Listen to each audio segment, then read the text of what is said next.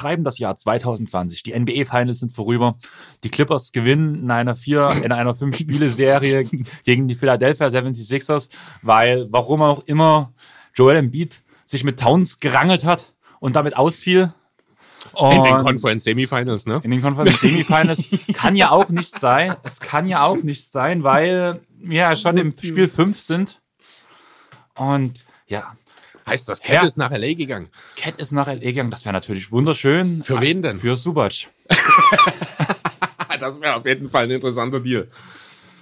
Ja, also unsere virtuellen 2K Finals sind vorbei. Ich habe nach unserem letzten Pod quasi Philadelphia ohne Embiid geschlagen. Was sagst du dazu, Chris? Ja, Asche auf mein Haupt, das sollte nicht sein. 4-1 ist für dich ausgegangen. Es war nur das letzte Spiel ohne Embiid, aber wenn mich nicht alles täuscht, hast du die ganze Serie ohne George gespielt. Richtig. Von daher kann ich da relativ wenig dagegen sagen. Ja, es waren eigentlich alles enge Spiele. Ich bin mir sicher, wir können die Serie irgendwann nochmal wiederholen und dann machen wir daraus ein ordentliches Ergebnis. Bis auf die letzten zwei Spiele. Dein einziger Sieg war recht eindeutig, während mein letzter Sieg auch sehr eindeutig war. Das stimmt. Da war ich dann aber auch mehr damit beschäftigt, deinen Controller nicht kaputt zu machen. Ja, gebe ich dir recht. Aber ja, du hast schon angefangen. Paul George kommt zurück im ja. Laufe der nächsten Woche. Freust Einer, du dich schon? Ich freue mich schon, ja. Jetzt kann quasi Kawhi noch öfters resten. ja, man kann ja nie genug Load Management machen. Genau, aber Thema Injury.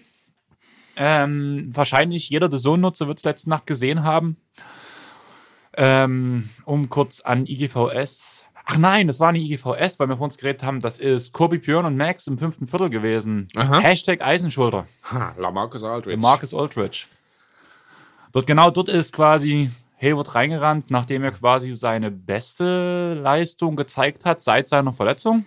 Ja, allgemein ist er ja jetzt wieder sehr, sehr, sehr gut drauf gewesen bisher diese Saison. Man hatte immer mehr wieder die Erinnerung an den Utah Jazz aus der Hayward, wenn man vielleicht noch nicht ganz auf dem Niveau wieder ist, war ich eigentlich sehr, sehr optimistisch, was das angeht. Und dass er auch wirklich sogar eine Rolle um die Teilnahme am All-Star-Game mitspielen kann dieses Jahr. Ja, auf jeden Fall. Also, um mal wieder Fantasy anzusprechen, anzusprechen wo wir gedraftet haben, habe ich echt oft über Hayward nachgedacht. Mhm. An so zwei, drei Stellen, wo man gesagt hat, nimmt man jetzt.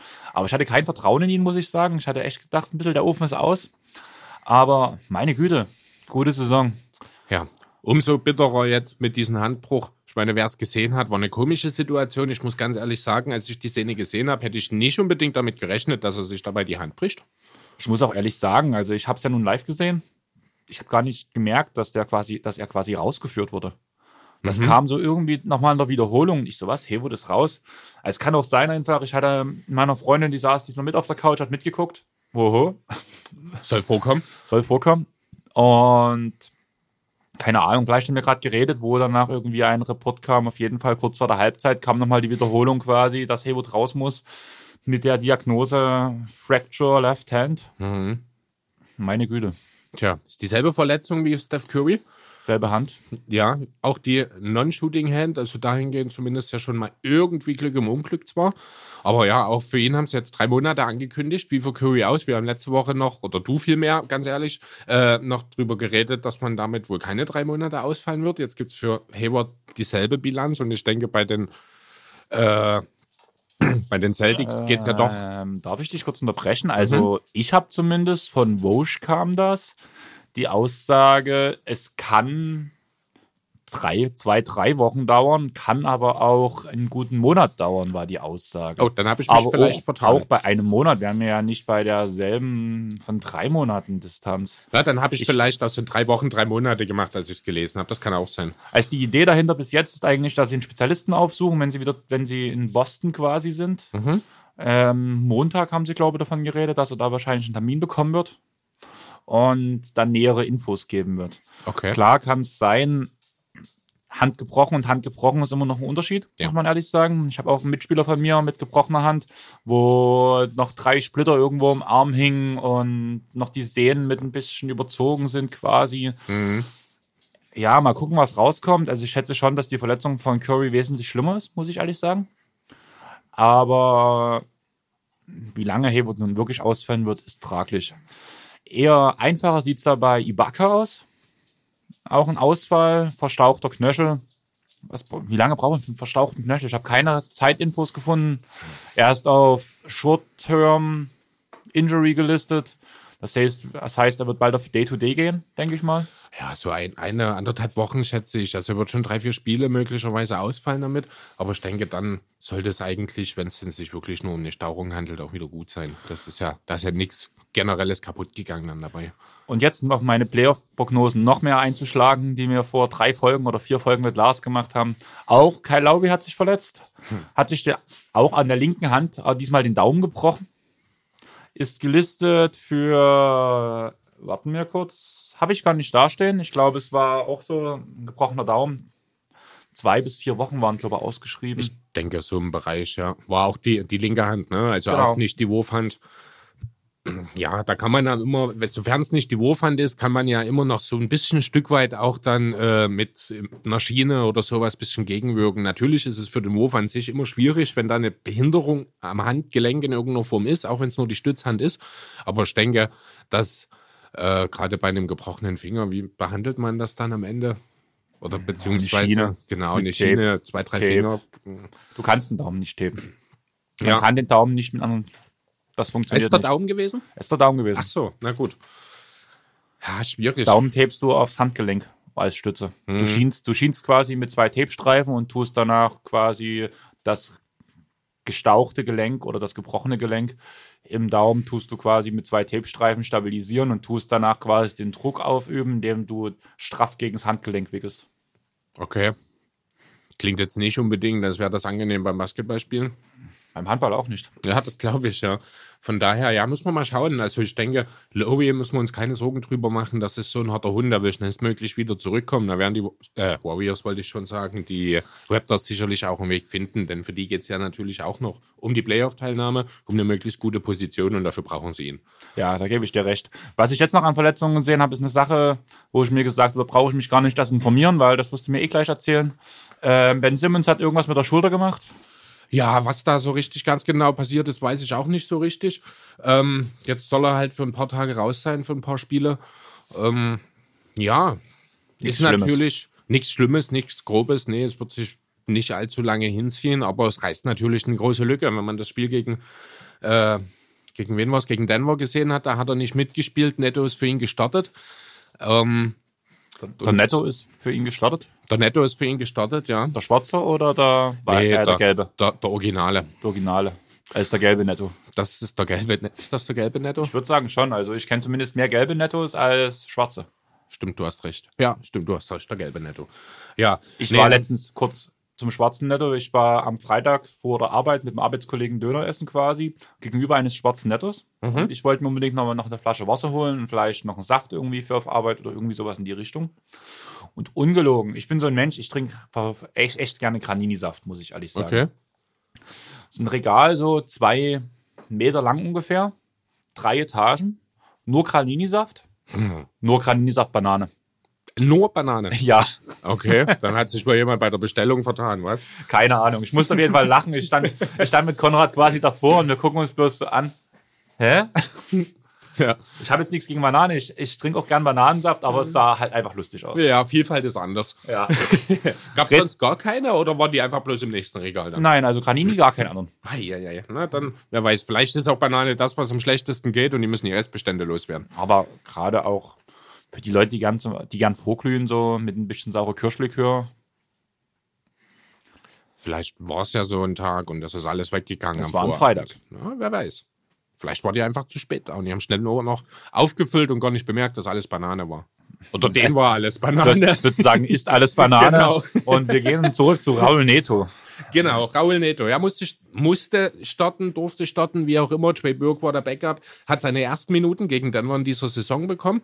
Habe ich mich ja auch schon so ein bisschen gefragt, wieso das denn so der Fall ist. Ich persönlich habe ja eingangs der Saison in unserem äh, Sixers Preview gesagt, Trey Burke ist für mich derjenige, der äh, der Schlüssel für die Bank ist. Bisher, ja, ist er ein bisschen rostig gewesen, um es mal so auszudrücken. Hat das ganz ordentlich zwar gemacht, aber ich denke, er hat einfach äh, defensiv zu große Schwierigkeiten, als dass er aktuell ähm, zumindest vorausgesetzt, Simmons ist dabei, äh, viele Minuten sehen kann. Jetzt ist eben Simmons nicht dabei. Die beiden mussten sich die Minuten auf der Eins teilen. Du hast keinen richtigen weiteren Playmaker, auch keinen so richtigen sekundären, vielleicht neben Josh Richardson und äh, mit Abstrichen Tobias Harris bei den Sixers. Das hat man gemerkt.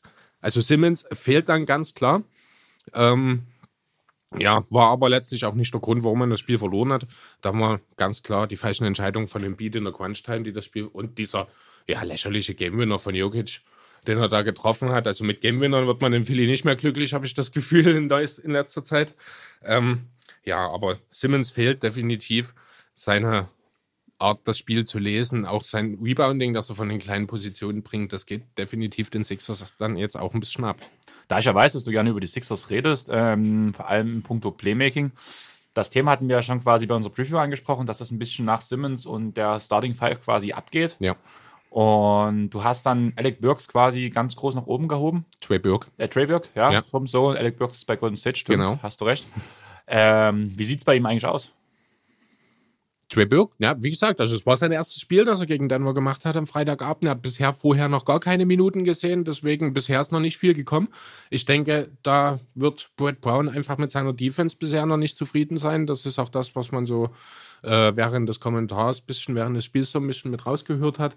Ähm, ja, jetzt muss man liefern. Es war okay. Es ist, er wird wohl nicht mehr, ja, natürlich nicht, dafür ist er jetzt mittlerweile auch schon ein bisschen zu alt, aber er wird nicht mehr der, den man damals in ihn gesehen hat. Ich glaube, es sind vier gepickt worden, wenn mich nicht alles täuscht.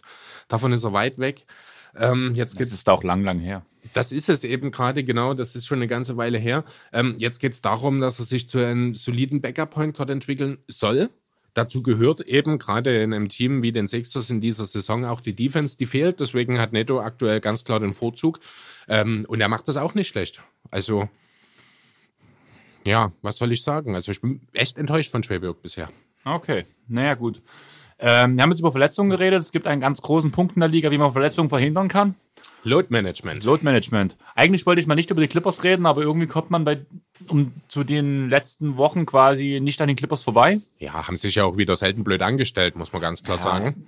Ähm, es lief ja alles gut, bis Doc Rivers den Mund aufgemacht hat. Ganz genau, aber so doof muss man erstmal sein, muss ich ganz ehrlich sagen. Man setzt ihn aus, weil er Behandlungen am Knie hat und dann, ich weiß gar nicht, was vor oder nach dem Spiel, hat sich Rivers hingestellt und gesagt, Kawhi geht super, dem dem es quasi fantastisch, na, dann ist es natürlich klar, dass die Liga irgendwie reagieren muss. Ich meine, ja, 50.000 ähm, ist ein Witz, klar. Man muss dazu sagen, also ich, ein paar Aussagen von dir muss ich jetzt revidieren. Du weißt, da steckt ein bisschen tiefer drin. Habe auch quasi einen Injury Report gelesen, auch den die Clippers gemacht haben. Und wegen der Patella, nee, wie heißt der Muskel, der Verletzte? Ich komme gerade nicht drauf. Von Kawhi, der verletzte Muskel. Keine Ahnung. Okay, der vorletzte Muskel von Kawhi. Weiß bloß, dass es ums Knie ging. Patellasehne, kann das sein? Kann auf jeden ich Fall glaub, sein. Ich glaube, die Patellasehne war es.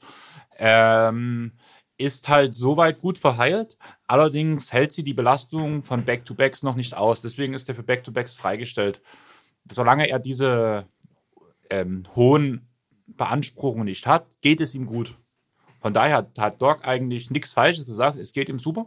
Aber im Kontext. Aber er kann, im Kontext ist es beschissen. Ja, genau Frage, das reden, wollte ich nur sagen. Reden wir gar nicht drüber. Aber eigentlich hat er nichts Falsches gesagt, einfach aus dem Grund, dass es ihm gut geht, wenn er diese Back-to-Backs noch nicht spielt. Ja, aber trotzdem kannst du einen Spieler nicht resten ähm, und dich dann gleichzeitig hinstellen und sagen, ihm geht's super. Das ist natürlich Quatsch. Das ist einfach natürlich ein bisschen Vielleicht, hat, vielleicht hat er von zu Hause geredet. Das halte ich für eher unwahrscheinlich. ähm, ich denke, ja, es gibt zwei Möglichkeiten, wie man die ganze Sache jetzt interpretieren kann. Einerseits als einfach bloß, ja, sagen wir, sehr, sehr unglücklich und vielleicht auch ein bisschen dumm.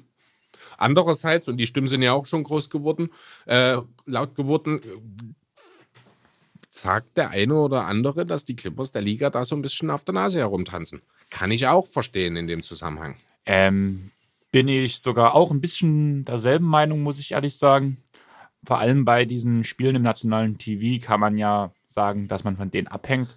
Auf der anderen Seite kann man wieder sagen, man kennt die Probleme, man, man hat nicht bloß bei den Clippers die Probleme quasi. Und ob man nun sagt, ja, hat ein Spieler Kopfschmerzen oder er arbeitet an einer vergangenen Verletzung, ist so, das kann jeder machen und das kommt im Normalfall, wenn sich nicht gerade der Trainer verquatscht, auch nicht raus.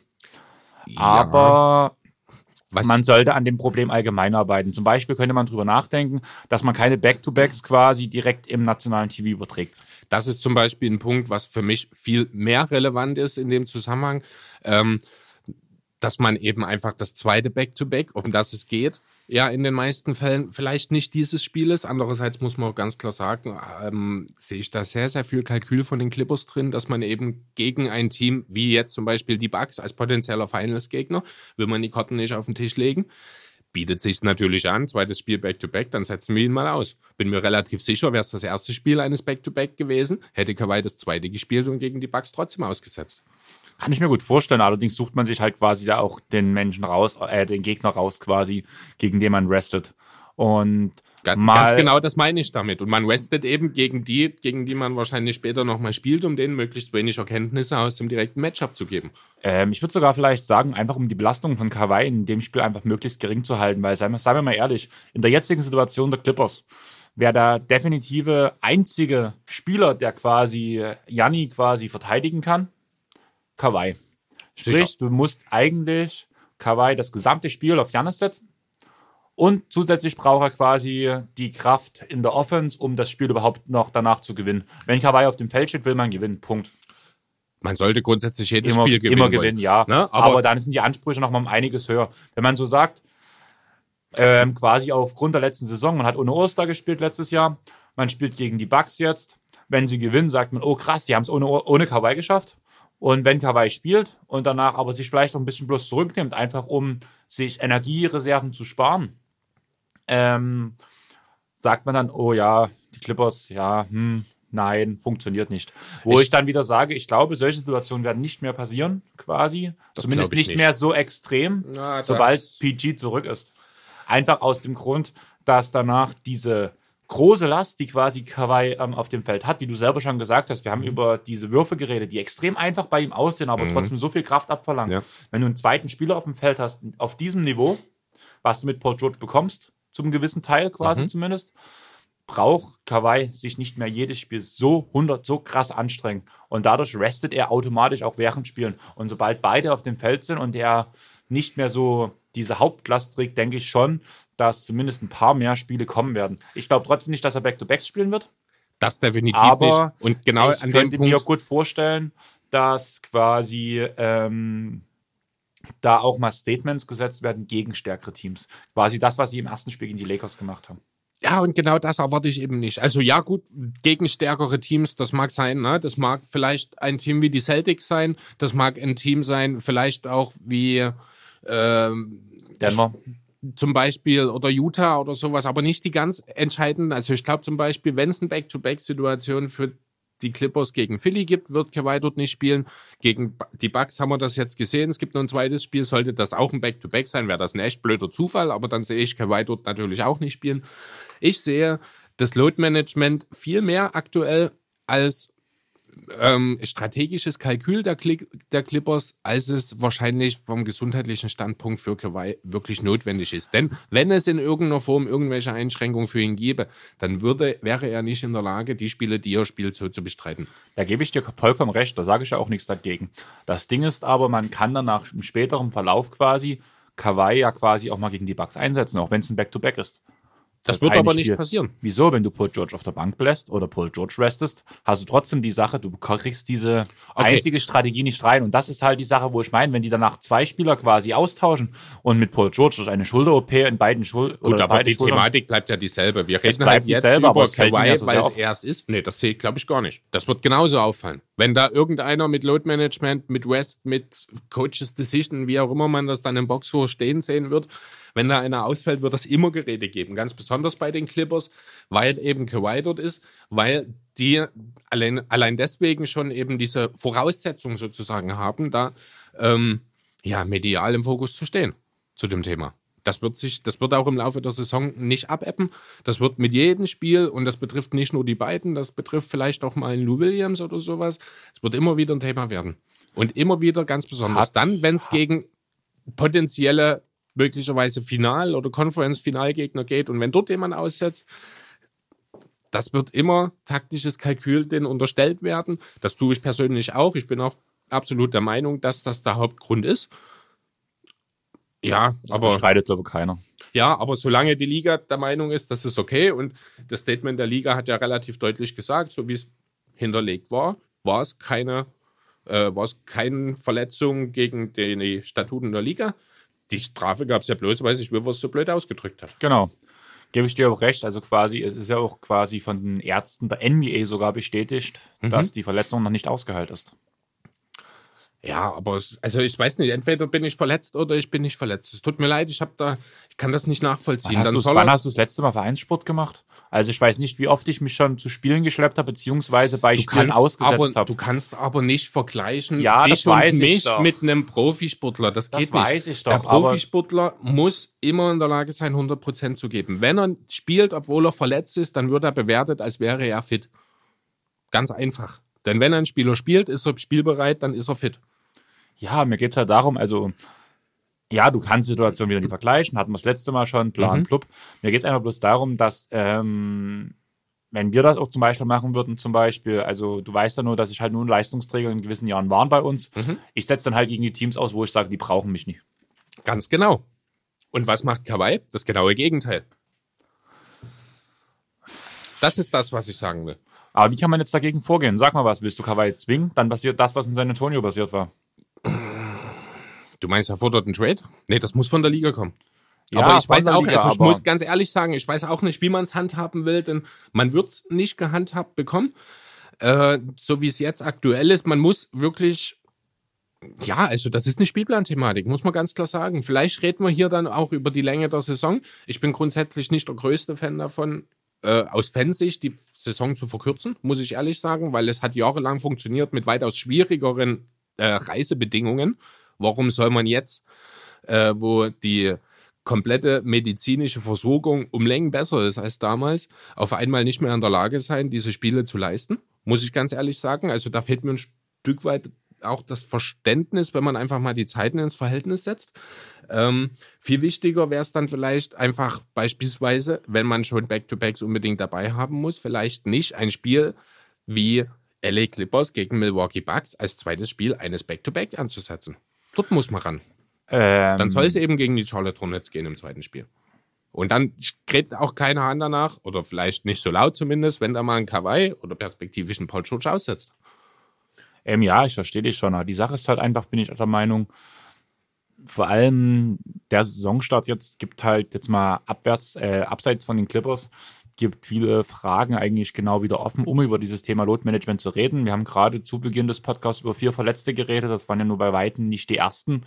Quasi, wie man wie weiter dagegen vorgehen kann, um Verletzungen vorzubeugen. Da wäre wieder diese Verkürzung der Saison.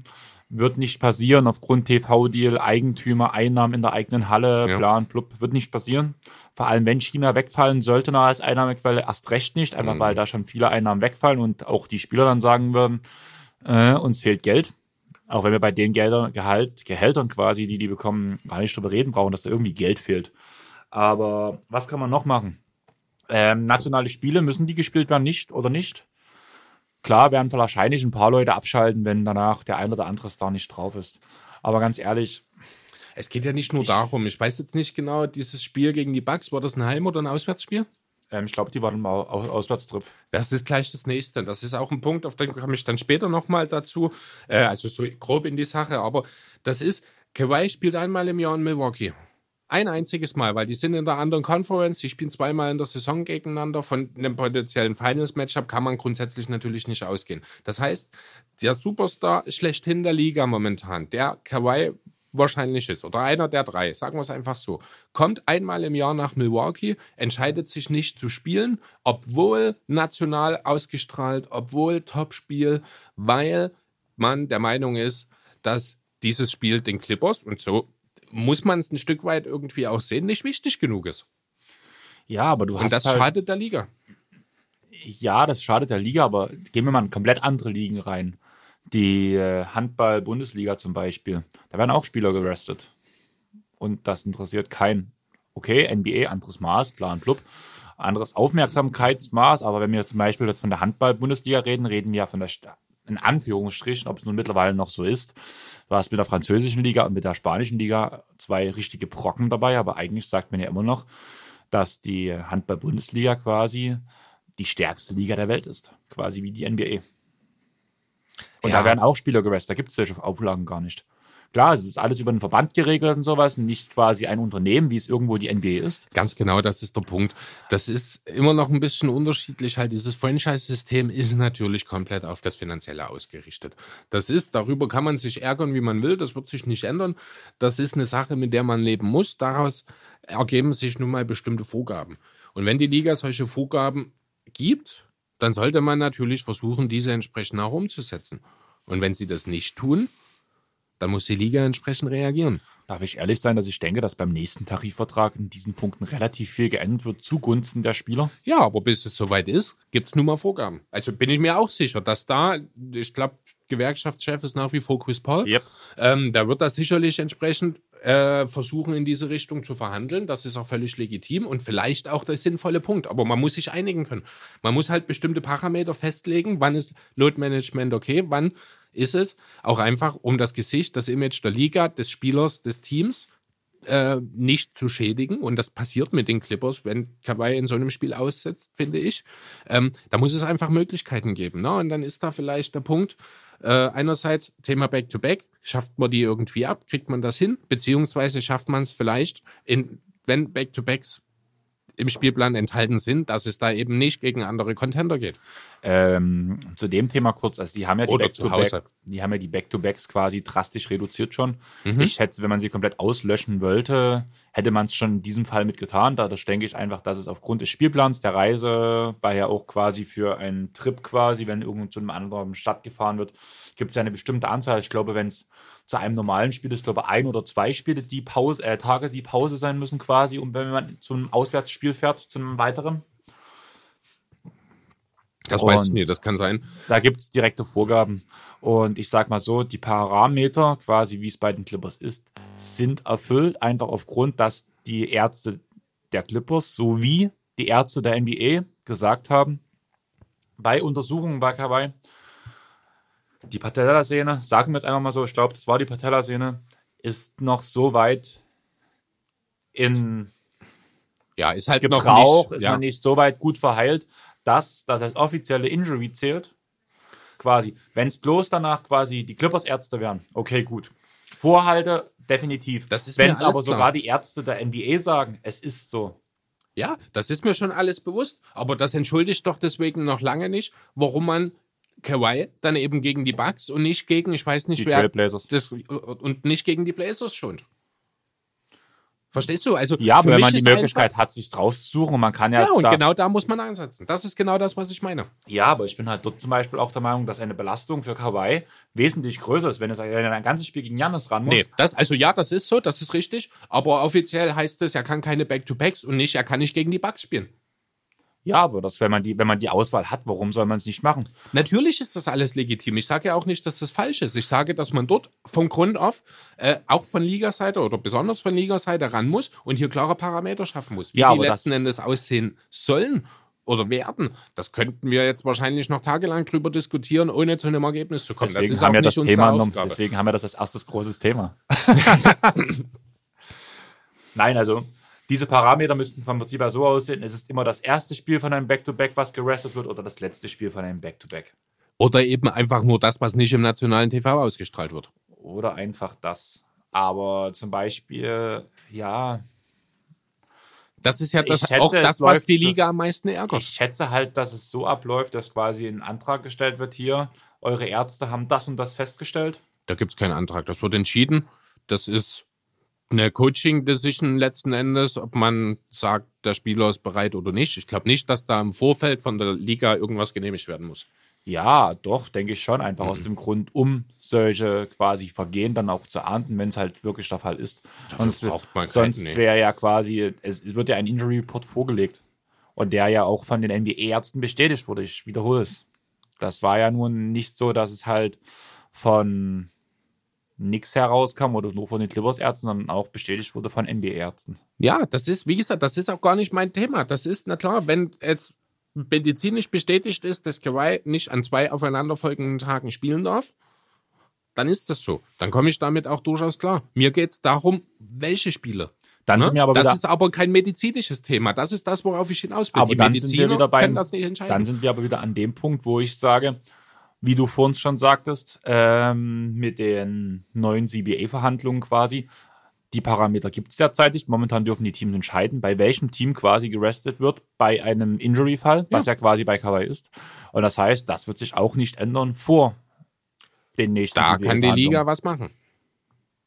Da bin ich mir relativ sicher, dass es Möglichkeiten gibt. Ich kenne mich jetzt CBA-technisch, bin ich auch kein Freak, der da jetzt äh, detailliert was sagen kann, aber ich bin mir sicher, dass die Liga da nicht machtlos ist. Ähm, ich würde jetzt langsam das Thema zum Ende bringen, einfach, weil ich glaube, wie wir schon gesagt haben, wir könnten ewig drüber reden. Eine, Ja, eine. Frage hätte ich an dich. Mhm.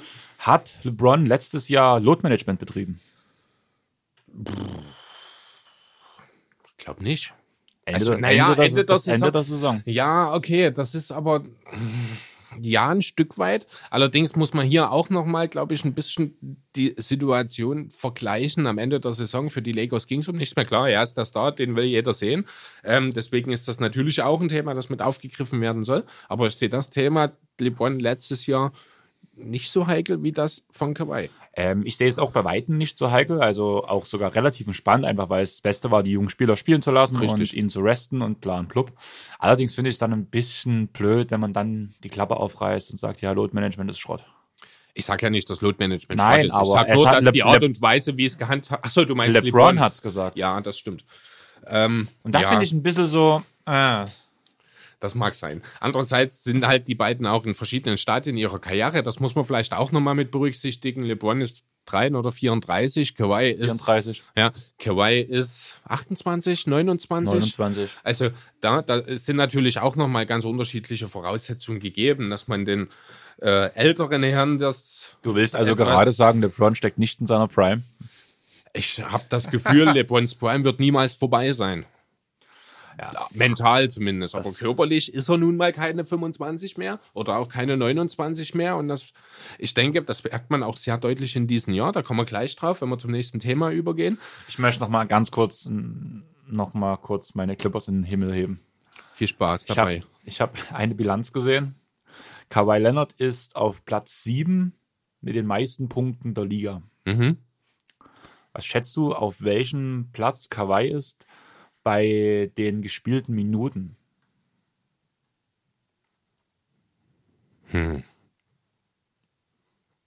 30 Mannschaften. Ich denke mal, er wird, was hat er wahrscheinlich, so 28 Minuten. Er hat, also totale oder Minuten pro Spiel? Total.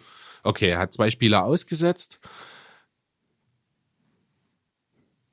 Da wird er wahrscheinlich nicht mal an den Top 100 li- landen, oder? Doch, 91. Ah, na doch, gerade so. Okay. Aber ich fand es schon krass, diese, Ja, diese, natürlich. diese Differenz. Das ist schon wieder heftig. das ist schon echt Und dazu haben sie so ein beeindruckend, schönes Terminator-Bild quasi gepostet von, als Kawhi. Ich weiß nicht, hattest du gesehen? Ich habe es ja auf unserer Facebook-Seite gepostet, diesen Videoclip zu Terminator. ja. Ich habe mir angeschaut, ja, aber ist schon ein paar Tage her inzwischen. Naja, das, ich meinte bloß, das passt wieder mal, Ach der so, Terminator, okay. die Maschine. Okay, gut. Was hältst du davon, wenn wir zum nächsten Thema gehen? äh, wollen wir zum nächsten Thema fliegen? Auf Waiters Island? Auf Raiders Island. Okay, fliegen wir doch direkt nach Raiders Island, klar. Hat sich ja wieder sehr interessante Sachen abgespielt in dieser Woche. Berichtet wurde ja von einer Panikattacke im Flugzeug. Auf THC? Ja, das wurde zunächst noch nicht be äh, berichtet. Zunächst hieß es ein Overdose an Gummies, was wahrscheinlich Gummibärchen sind. Ich habe jetzt keine wortwörtliche Übersetzung gefunden, aber äh, das war so der, ja, der einhellige Ton, den man zunächst so mitbekommen hat, dass er wohl sich an Gummibärchen überfressen haben soll. Das war so der erste Eindruck jedenfalls, den ich daraus mitbekommen habe. Ist natürlich nicht lange dabei geblieben. Hat sich dann rausgestellt, dass da doch ein bisschen THC angereichert war, das gute Stück. Ja. Wieso hat er das gemacht? Was denkst du? Wie kam es denn dazu? Ähm, man sagt ja allgemein, also, dass THC ein beruhigendes Mittel ist, was quasi auch mal den Kopf frei macht, quasi, wenn man es in den richtigen Mengen nimmt. Das ist ja auch quasi so ein großes Thema in Deutschland, dass man es ja teilweise sogar auf Rezept bekommen kann. Ja. Aber zum Beispiel in Amerika ist es ja nun so, dass man das quasi frei in der Apotheke auch bekommt, quasi, was als normales Heilmittel gilt. Ja, in einigen Staaten zumindest. Ich kann jetzt nicht sagen, welchen ist das Problem. an- das Colorado, Problem, Kalifornien auf jeden Fall. das noch zwei, drei Problem mehr. auf jeden Fall ist, dass es halt nur in der NBA quasi strikt verboten ist, Richtig. sich das anzunehmen. dieses Gerede, wie es bei Aiden war, wie es bei ähm, Collins. Collins war, dass es natürlich nicht gewollt war, keine Ahnung. Einfach auf dem Grund, wie er vor der Saison schon auf Genau. zu sehen war, dass das an seiner Psyche, man jeder weiß, dass Waiters schon ein großes Ego hat.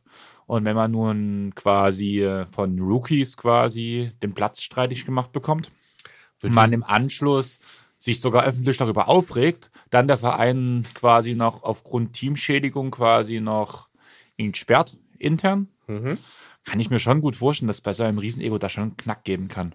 Und Ja. dass er dann einfach irgendwie diese blöden Gedanken aus seinem Kopf ausschalten wollte und gesagt Aber im hat, Teamflieger. ähm, er muss das ja in den Teamflieger genommen haben. Manchmal kommt ja auch quasi so eine, je nachdem, wie du es verabreicht hast, ja relativ spät und oder kann ja auch zeitverzögert kommen. Was ist, wenn die, ich weiß ja nicht, wann die geflogen sind zum Beispiel, entweder wenn sie abends geflogen sind, wenn er es frühs genommen hat, um quasi nach dem Training, weil es halt wieder mal nicht so lief, quasi ein bisschen runterzufahren, beziehungsweise wenn sie frühs geflogen sind. Ich, ich, denk, ich denke eher, das war, vielleicht hat er ja so ein bisschen Probleme mit dem Fliegen auch, wer weiß. Ich denke, dass er sich dahingehend ein bisschen runterholen wollte, sage ich mal, dass er entspannen wollte. Ähm, das denke ich eher. Ich meine, letztlich ist trotzdem natürlich die Reaktion ziemlich Wahnsinn. Also er ist bewusstlos geworden. Er hatte einen regelrechten Anfall, als er aufgewacht war, als sie dann, ich glaube, in L.A. gelandet sind. Ähm, ja, angeblich hat er wohl schon am, im Spiel vorher, das war gegen Phoenix, ich glaube, äh, hat er wohl schon über Bauchschmerzen geklagt. Jetzt heißt es, er hat das wohl genommen. Es war wohl, sollte wohl ein Medikament quasi sein, das ihn ein bisschen von seinen Bauchschmerzen da ja befreien soll. Ja, scheint ja vorübergehend geklappt zu haben, denn als er bewusstlos war, hatten der Magen wahrscheinlich nicht wehgetan. Ähm, ja, aber keine Ahnung, dadurch, dass auch von Teamseite sich nicht geäußert wurde, ich schätze mal schon, wenn man Medikamente einnimmt, wird das von Teamseite auch ein bisschen geklärt und mit denen abgesprochen sein, zumindest wenn es im Umkreis des Teams ist. Wenn man Aber das hat man doch jetzt eben gerade bei Aiden und bei Collins auch, dass da offenbar nicht immer alles so restlos geklärt Ja, ist, wie es vielleicht sein sollte. ähm, ich muss ehrlich sagen, ich denke weder bei Collins noch bei Eden, dass quasi dort ähm, es sich dort um eine Art Medikamentsache handelt, also um eine Krankheit quasi, die behandelt werden muss. Das sind einfach Sachen, sei es bei Eden, was im Essen war, mit drin, wo das, das hat, das hat nichts auf die, mit der Gesundheit zu tun. Sei es bei Collins mit diesen Wachstumshormonen, die dort gemacht wurden. Das hat auch nichts mit Medikamenten zu tun, aber die Geschichte, die jetzt quasi erzählt wird, ist, Waiters geht's schlecht, Waiters braucht Medikamente, Waiters braucht quasi ärztliche Behandlung und dann will mir jemand erzählen, er geht dazu nicht zum Team und sagt hier, ich habe die und die Probleme und nehme deswegen die und die Tabletten. Er ist ja zum Team gegangen. Es ist ja schon. Es ist ja, gab ja Berichte, dass er bereits in dem Spiel zuvor Beschwerden hatte. Ja, aber trotzdem, es wird doch, äh, da würde sich doch jetzt das Team zumindest dazu äußern und sagen, ja, es gibt diese Probleme und wir haben ihm die Tabletten oder wir haben ihm zumindest gesagt, ja, geh zum Arzt, hol die Tabletten dafür. Und nee, nimm irgendwas, was, was, was dir völlig fremd ist. Vielleicht will man intern die Sache erstmal klären, bevor man sich extern dann dazu äußert und noch gar nicht alle Themen genau analysiert hat und gar nicht genau weiß, was denn jetzt überhaupt das Problem war. Ich meine, irgendwo muss man auch sehen, ähm, muss er ja mit dem Zeug auch, ich weiß nicht, wie NBA-Stars kontrolliert werden an Flughäfen, wahrscheinlich nicht so intensiv wie du und ich, würde ich jetzt mal behaupten wollen, zumal es auch ein Inlandsflug ist. Ähm, trotzdem muss er ja das Zeug irgendwie auch erstmal ins Flugzeug bekommen haben. Also ich bin mir ziemlich sicher, dass es sein eigenes Wort, das am Rande, ne? Also das ist sicherlich nichts, was ja, er aber von stand einem fest zum Beispiel, dass er es im Flugzeug genommen hat. Wie gesagt, das ist ja quasi, wenn du eine Schmerztablette schluckst, hat das auch eine gewisse Andauer, bis es wirkt. Wenn hat. Ja, das ist jetzt aber meines Erachtens nach gut. Ich weiß nicht, wie das funktioniert, wenn man das jetzt beispielsweise in Gummibärchen oder in irgendwas anderes reinmacht. Aber THC ist ja doch etwas, was für gewöhnlich sehr, sehr zeitnah wirkt.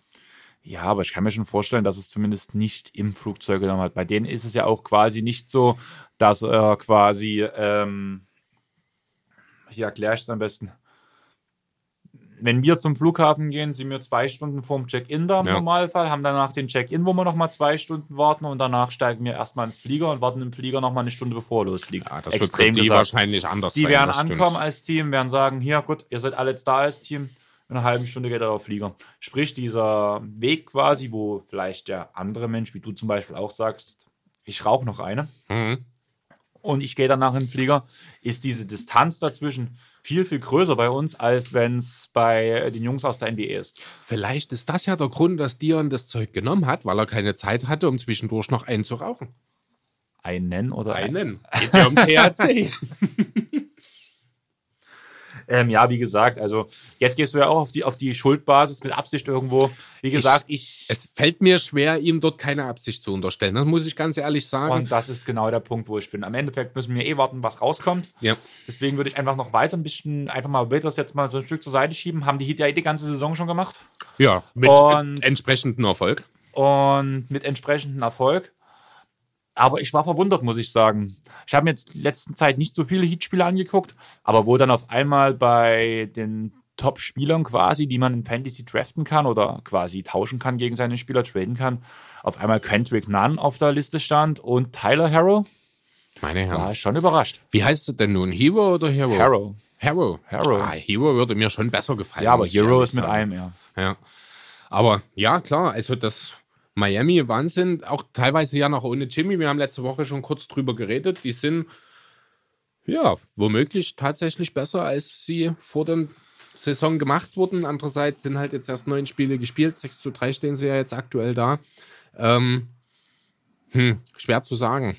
Ja, aber hast du gerade mitbekommen, was ich eigentlich raus wollte, dass jetzt, äh, dass jetzt sowohl Harrow als auch Nunn ganz schön abgebaut haben die letzten Spiele?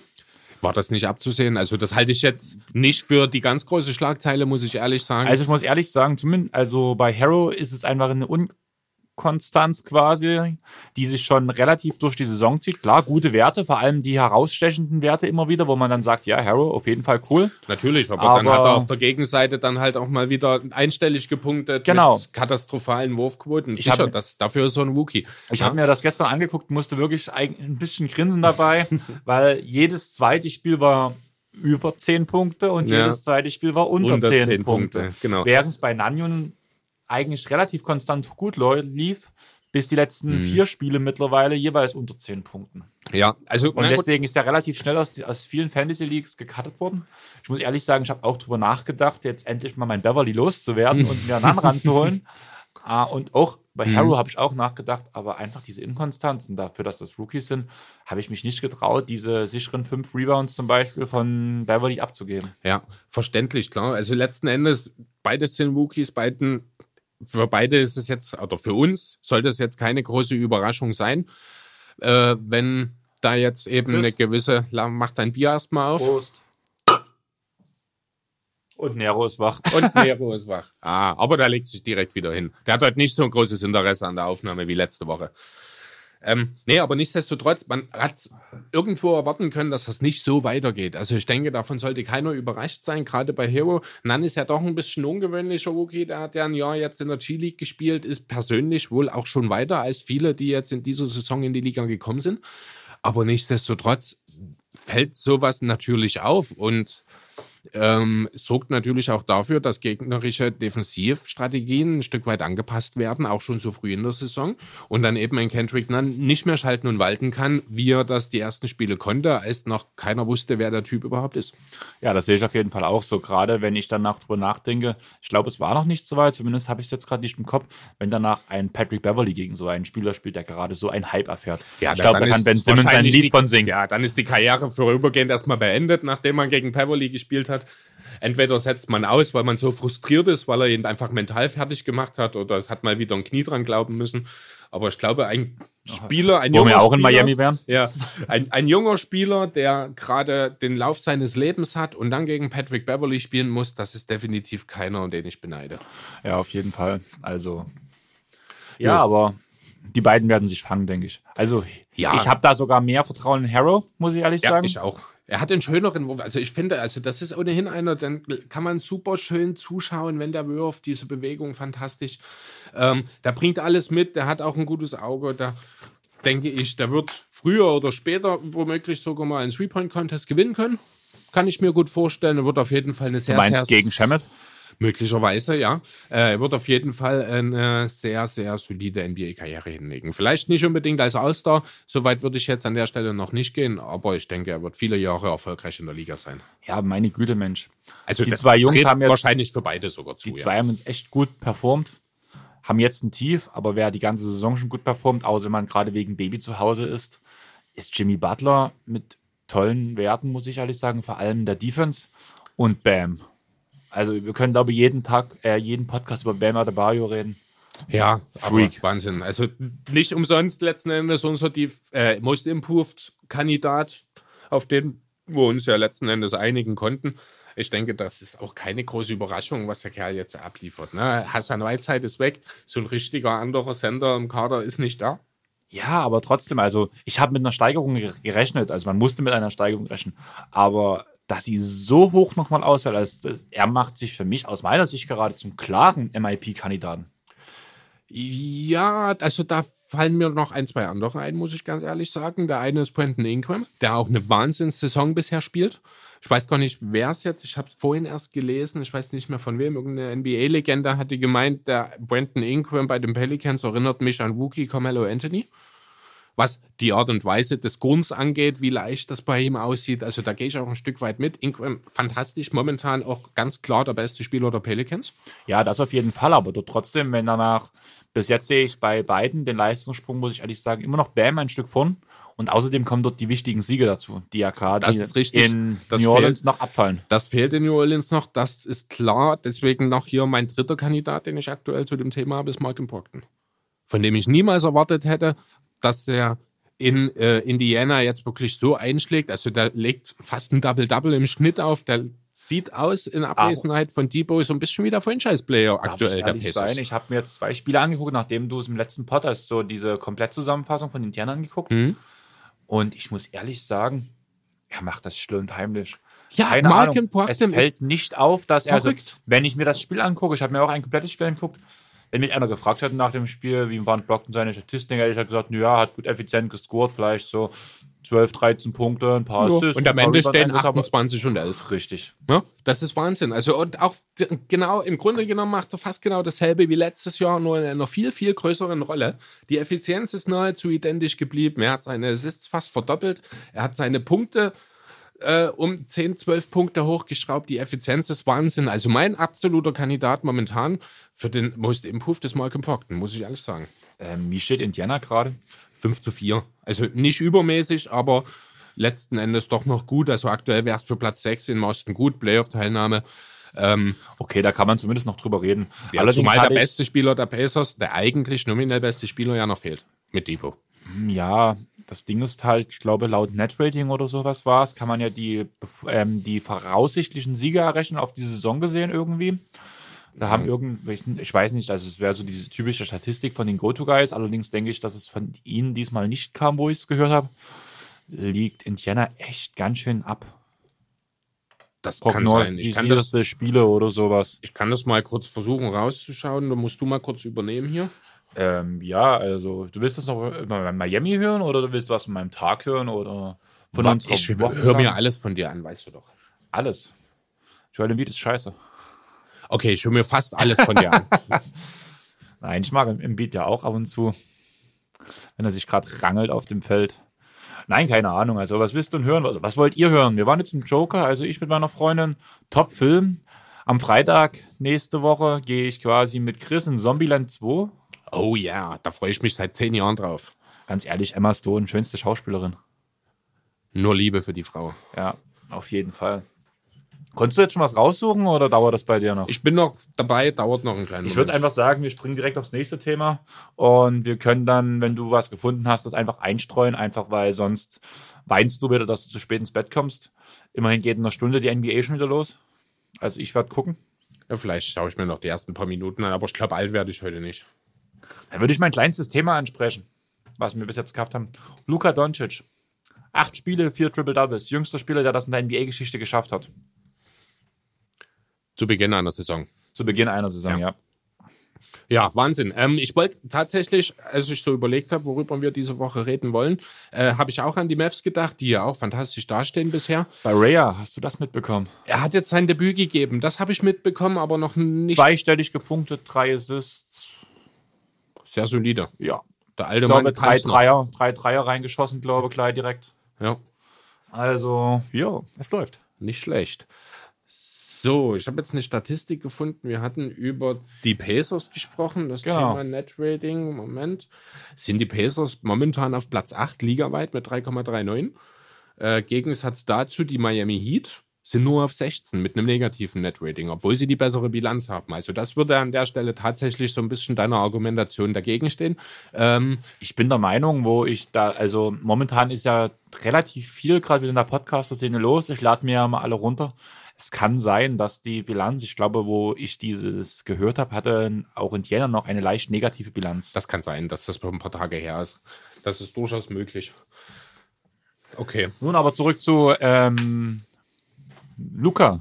Ja, genau. Luca, beziehungsweise die Mavs. Dazu wollte ich dir eine Frage stellen. Ähm, Beziehungsweise. wollen wir erstmal kurz über die Statistik reden. Also, Okay. wie gesagt, jüngster Spieler haben wir jetzt schon erwähnt. Allgemein haben es bloß vier Spieler geschafft, haben wir jetzt gesagt. Haben ja, haben erster, vierter, genau. Erster, vierter, der es schafft. Oscar Robinson, Mr. Triple Double, allgemein schon zweimal Er geschafft. hat es zweimal geschafft, genau. Russell, Mr. Triple Double 2.0, hat es einmal geschafft. Genau, das war 16, 17. Er ist der Letzte, der es geschafft hat. Vier Triple-Double in den ersten acht Saisonspielen. Und der Erste, der es war, das war in den 50ern Maurice Stokes. Ich glaube, Kannst du mir über ihn was 57, erzählen? 78. Nur sein Name. Okay, gut. Also, als ich Maurice gelesen habe, dachte ich zuerst an An und die. Sixers. Ähm, allerdings muss ich ganz ehrlich sagen, Maurice Stokes, ich habe den Namen schon mal gehört. Stokes sagt mir auch was, allerdings bin ich da, glaube ich, eher bei ähm, in Harlem mit Luke Cage. Stimmt, Die du hast recht. Ja, da kommt der Name mir bekannt vor. So, mal sehen, was Google sagt. Maurice Stokes war ein amerikanischer Basketballer. So viel ist schon klar. Er spielte von 55 bis 58 in der NBA für die Rochester bzw. Cincinnati Royals. Ähm, Die gibt es beide nicht mehr. Nee, das stimmt allerdings. ähm, ja, das ist jetzt so der erste Punkt. 33 ist er geboren worden in Pennsylvania. Aber hat jetzt auch nicht die ganz große NBA-Karriere hingelegt. Also er hat Wahrscheinlich sein bestes Jahr. möglich. Also hat halt nur fünf Jahre gespielt. Was steht hier? Er stellte in der Saison 5 56, 57 einen Rekord für Rebounds auf. Der wurde aber später von Bill Russell zwei Jahre später schon wieder eingestellt und übersprungen sozusagen. Ja, ähm, wie Stokes vereinte Kraft und Schnelligkeit bei herausragender Athletik und war damit der Prototyp späterer Power Forwards von Spencer Haywood über Carl Malone bis Kevin Garnett. Also so der prototypische athletische Power Forward, den man jetzt noch in der Liga hier und da mal sieht. Ähm, Der gerade am Aussterben ist. der, ja, genau, weil er einfach immer mehr das Guild Forward in den Fokus rückt. Genau, aber das ist so der Typ Maurice Stokes. Nicht die ganz große äh, Erscheinung in der NBA-Geschichte. Aber schön, dass wir trotzdem mal ein bisschen über ihn reden konnten. Hat uns beiden was gebracht und vielleicht Genau. euch auch. Ja, ähm, du wolltest Fragen stellen. So, genau. Äh, weniger eine Frage als vielmehr eine These, die ich einfach mal in den Raum stellen möchte. Luka Doncic und Kristaps Porzingis werden in zwei Jahren ein besseres Superstar-Duo sein, als es LeBron James und Anthony Davis heute sind. Ähm, wenn beide fit bleiben und Das sich also Gesundheit vorausgesetzt natürlich. Auch die Tatsache, dass sie zusammen in Dallas weiterspielen. dann ja. Einfach aus dem Grund, dass Luca jetzt weitere Schritte nach vorne geht, auch diese Saison schon wieder einen Riesenschritt gemacht hat Ja, und quasi äh, in quasi der besseren körperlichen Verfassung sein wird als LeBron jetzt. Genau. Das war der Gedanke dahinter, ja. Und ich setze eigentlich KP so ein bisschen auf eine Stufe mit AD, muss ich ehrlich Mhm. sagen. Wenn Posingis sich aber, weil er einfach den Dreier hat, noch ein bisschen mehr Größe mitbringt, ein bisschen viel mehr Größe mitbringt. Ja. Und wenn die Gesundheit bleibt, hat eigentlich Posingis klar die besseren Anlagen. Genau. Zumal die Range ein, einfach noch mal viel größer ist. Ja, auch wenn er viel größer ist, also viel ist ja immer relativ, ne? aber auch wenn er der größere Spieler ist, gerade defensiv, Mobilität ist ja trotzdem da. Also auch defensiv ist AD zwar aktuell noch der etwas bessere Spieler, ähm, da wird aber Posingis, denke ich, auch noch einen Schritt machen, sodass man wirklich davon ausgehen kann, dass er in zwei Jahren mindestens auf dem Niveau ist, was Davis heute hat. Und dann, sehe wie du schon ich sehe- sagst, Ich sehe als großen Vorteil einfach diesen Dreier. Ja, den hat ja Davis auch. Aber nicht, aber nicht in dem, äh, nicht Also das dem- und auch nicht in der Effizienz. Genau. Ne? Ähm, das ist richtig. Ne? Und ja, Luca muss man nicht drüber reden. Der ist, ich glaube, aktuell auf Pace, die beste NBA-Saison eines 20-Jährigen in der Geschichte der Liga zu spielen, wenn er die Werte entsprechend halten kann. Ähm, ja, und kann mir schon durchaus vorstellen, dass er dann besser ist, als es LeBron eben heute ist. Ja, das Also- auf jeden Fall. Ist natürlich äh, schon eine sehr gewagte These, natürlich. Aber Wieso willst du nicht sagen, dass, dass Luca der nächste Goat wird? wer weiß, nichts ist unmöglich. Nächstes Jahr Vielleicht schon, reden wir in zwei Jahren auch darüber, dass die Hawks alles richtig gemacht haben, weil Trae Young gerade zum MVP gewählt wurde. Kann genauso gut passieren. Ich hoffe nicht. Ja, Ich aber möglich ist es. Also Du meinst individuell, dann quasi in den Finals Dallas gegen Atlanta, das wird vielleicht noch nicht unbedingt in zwei Jahren passieren. weil Collins fünf Meter gewachsen ist, weil er sich noch mehr von dem Zeug reingepfiffen hat. Und größer ist als Porzingis. Ich glaube, so funktionieren Wachstumshormone nicht. nee, aber ähm, ja, also warum nicht? Innerhalb in den nächsten fünf bis sieben Jahren halte ich das durchaus für eine realistische Option, dass die beiden Teams irgendwann mal aufeinandertreffen können. Ja, jetzt sind sie natürlich beide noch sehr jung. Beid, äh, also gut, Dallas sehr jung zu bezeichnen, ist immer relativ. Das klar. Thema hatten wir letztens. Ja, genau. bei Also der Preview. Kern der Mavs ist noch sehr jung. Und damit meine ich genau die beiden und ich glaube Dallin White. Ähm, Bronson. Ach ja, und Jalen Brunson, genau. Die Hawks an sich sind, ich glaube, das jüngste Team der Liga. Ähm, ja, warum soll nicht in ein paar Jahren durchaus die realis realistische Chance bestehen, dass beide zumindest einen Shot auf die NBA Finals haben? Weil LeBron zu Dallas wechselt, um mit Luca zu spielen. Ähm, da sehe ich eigentlich einen anderen Namen viel eher in Dallas aktuell. Der auch natürlich wiederholt möchte, schon. Ich möchte auch nicht, dass LeBron in Dallas landet, aber das war gerade so ein bisschen. Ja, ich weiß, aber wenn du es gerade ansprichst, Den ähm, Ringen, die fehlen quasi. Ja, äh, wenn du es gerade ansprichst, äh, ja, werden die Mavs noch was machen? Chris Diese Paul Saison- ist ja nun nicht erst ein oder zweimal in Du hast, die, du Trade-Gerüchten hast genannt das worden. mit Trey Vogt gesehen? Ich habe was gesehen? Trey Vogt hat das gepostet. Er hat es in die ähm, Maschine reingehauen, in die hier Trade Machine. Mhm. Und quasi Chris Paul gegen Tim Hardaway und Courtney Lee geht. Ja, machen die Sander aber natürlich nicht. Wieso? Gegen 20.000, 30.000 Picks. Ja, klar, aber da du hast schon, mit, also ich du bin mir mit, ziemlich du sicher. hast mit Lee einen auslaufenden Vertrag und mit Hardaway einen Vertrag, der, wenn er, wenn er noch ein Jahr bleibt, kann man davon reden, er wird noch mehr Geld verdienen. Und jetzt hat er momentan die Variante, quasi, wenn er in einem Team spielt, wie OKC oder auch momentan, wie es bei Dallas ist, einige Statistiken aufzulegen, um sich nochmal einen hochverdienten Vertrag zu, äh, zu bekommen, wenn er aussteigt. Er würde quasi, die würden quasi, sag ich mal, anderthalb Spieler bekommen, äh, zweieinhalb, ja, zweieinhalb Spieler bekommen, ander, nein, anderthalb Spieler bekommen, die aus dem Vertrag aussteigen können. Ja, aber trotzdem, also da müssten schon ordentlich Picks mit dabei sein. Andererseits musst du halt auch sehen, die Sanders wollen den Vertrag von Paul in erster Linie loswerden. Also wird Ja. es wahrscheinlich schwierig, andere Teams davon zu überzeugen, noch einen Haufen Picks zu schicken. Deshalb ja, deswegen, Deswegen finde ich diese Idee gar nicht so schlecht, Also ich einfach sehe da mindestens Jalen Brunson oder Dallin White als Guard nochmal mit dabei. Als defensiv starken Guard, den die Sander durchaus auch probieren, äh, brauchen können. Auch noch relativ jung. Über Hardaway müssen wir nicht reden. Der Vertrag muss mit rein, allein aufgrund der Höhe. aber ähm, sobald noch weitere Spieler involviert werden, muss, muss ähm, OKC weitere Spieler mitschicken. Darum ging es ja in, der, in dieser Trade Machine. Ging es darum, schon. dass wir jetzt an der Grenze quasi sind. Wenn noch was von Dallas dazukommt, muss OKC noch mehr zurückschicken. Ja, klar. Das ist eben die Frage. Also, ich denke, wir sind uns einig, dass wenn es ein Superstar nach Dallas verschlägt dieses Jahr, wird es wahrscheinlich, auch wenn er nicht mehr unbedingt der Superstar ist, Chris Paul sein. Und es würde gut passen.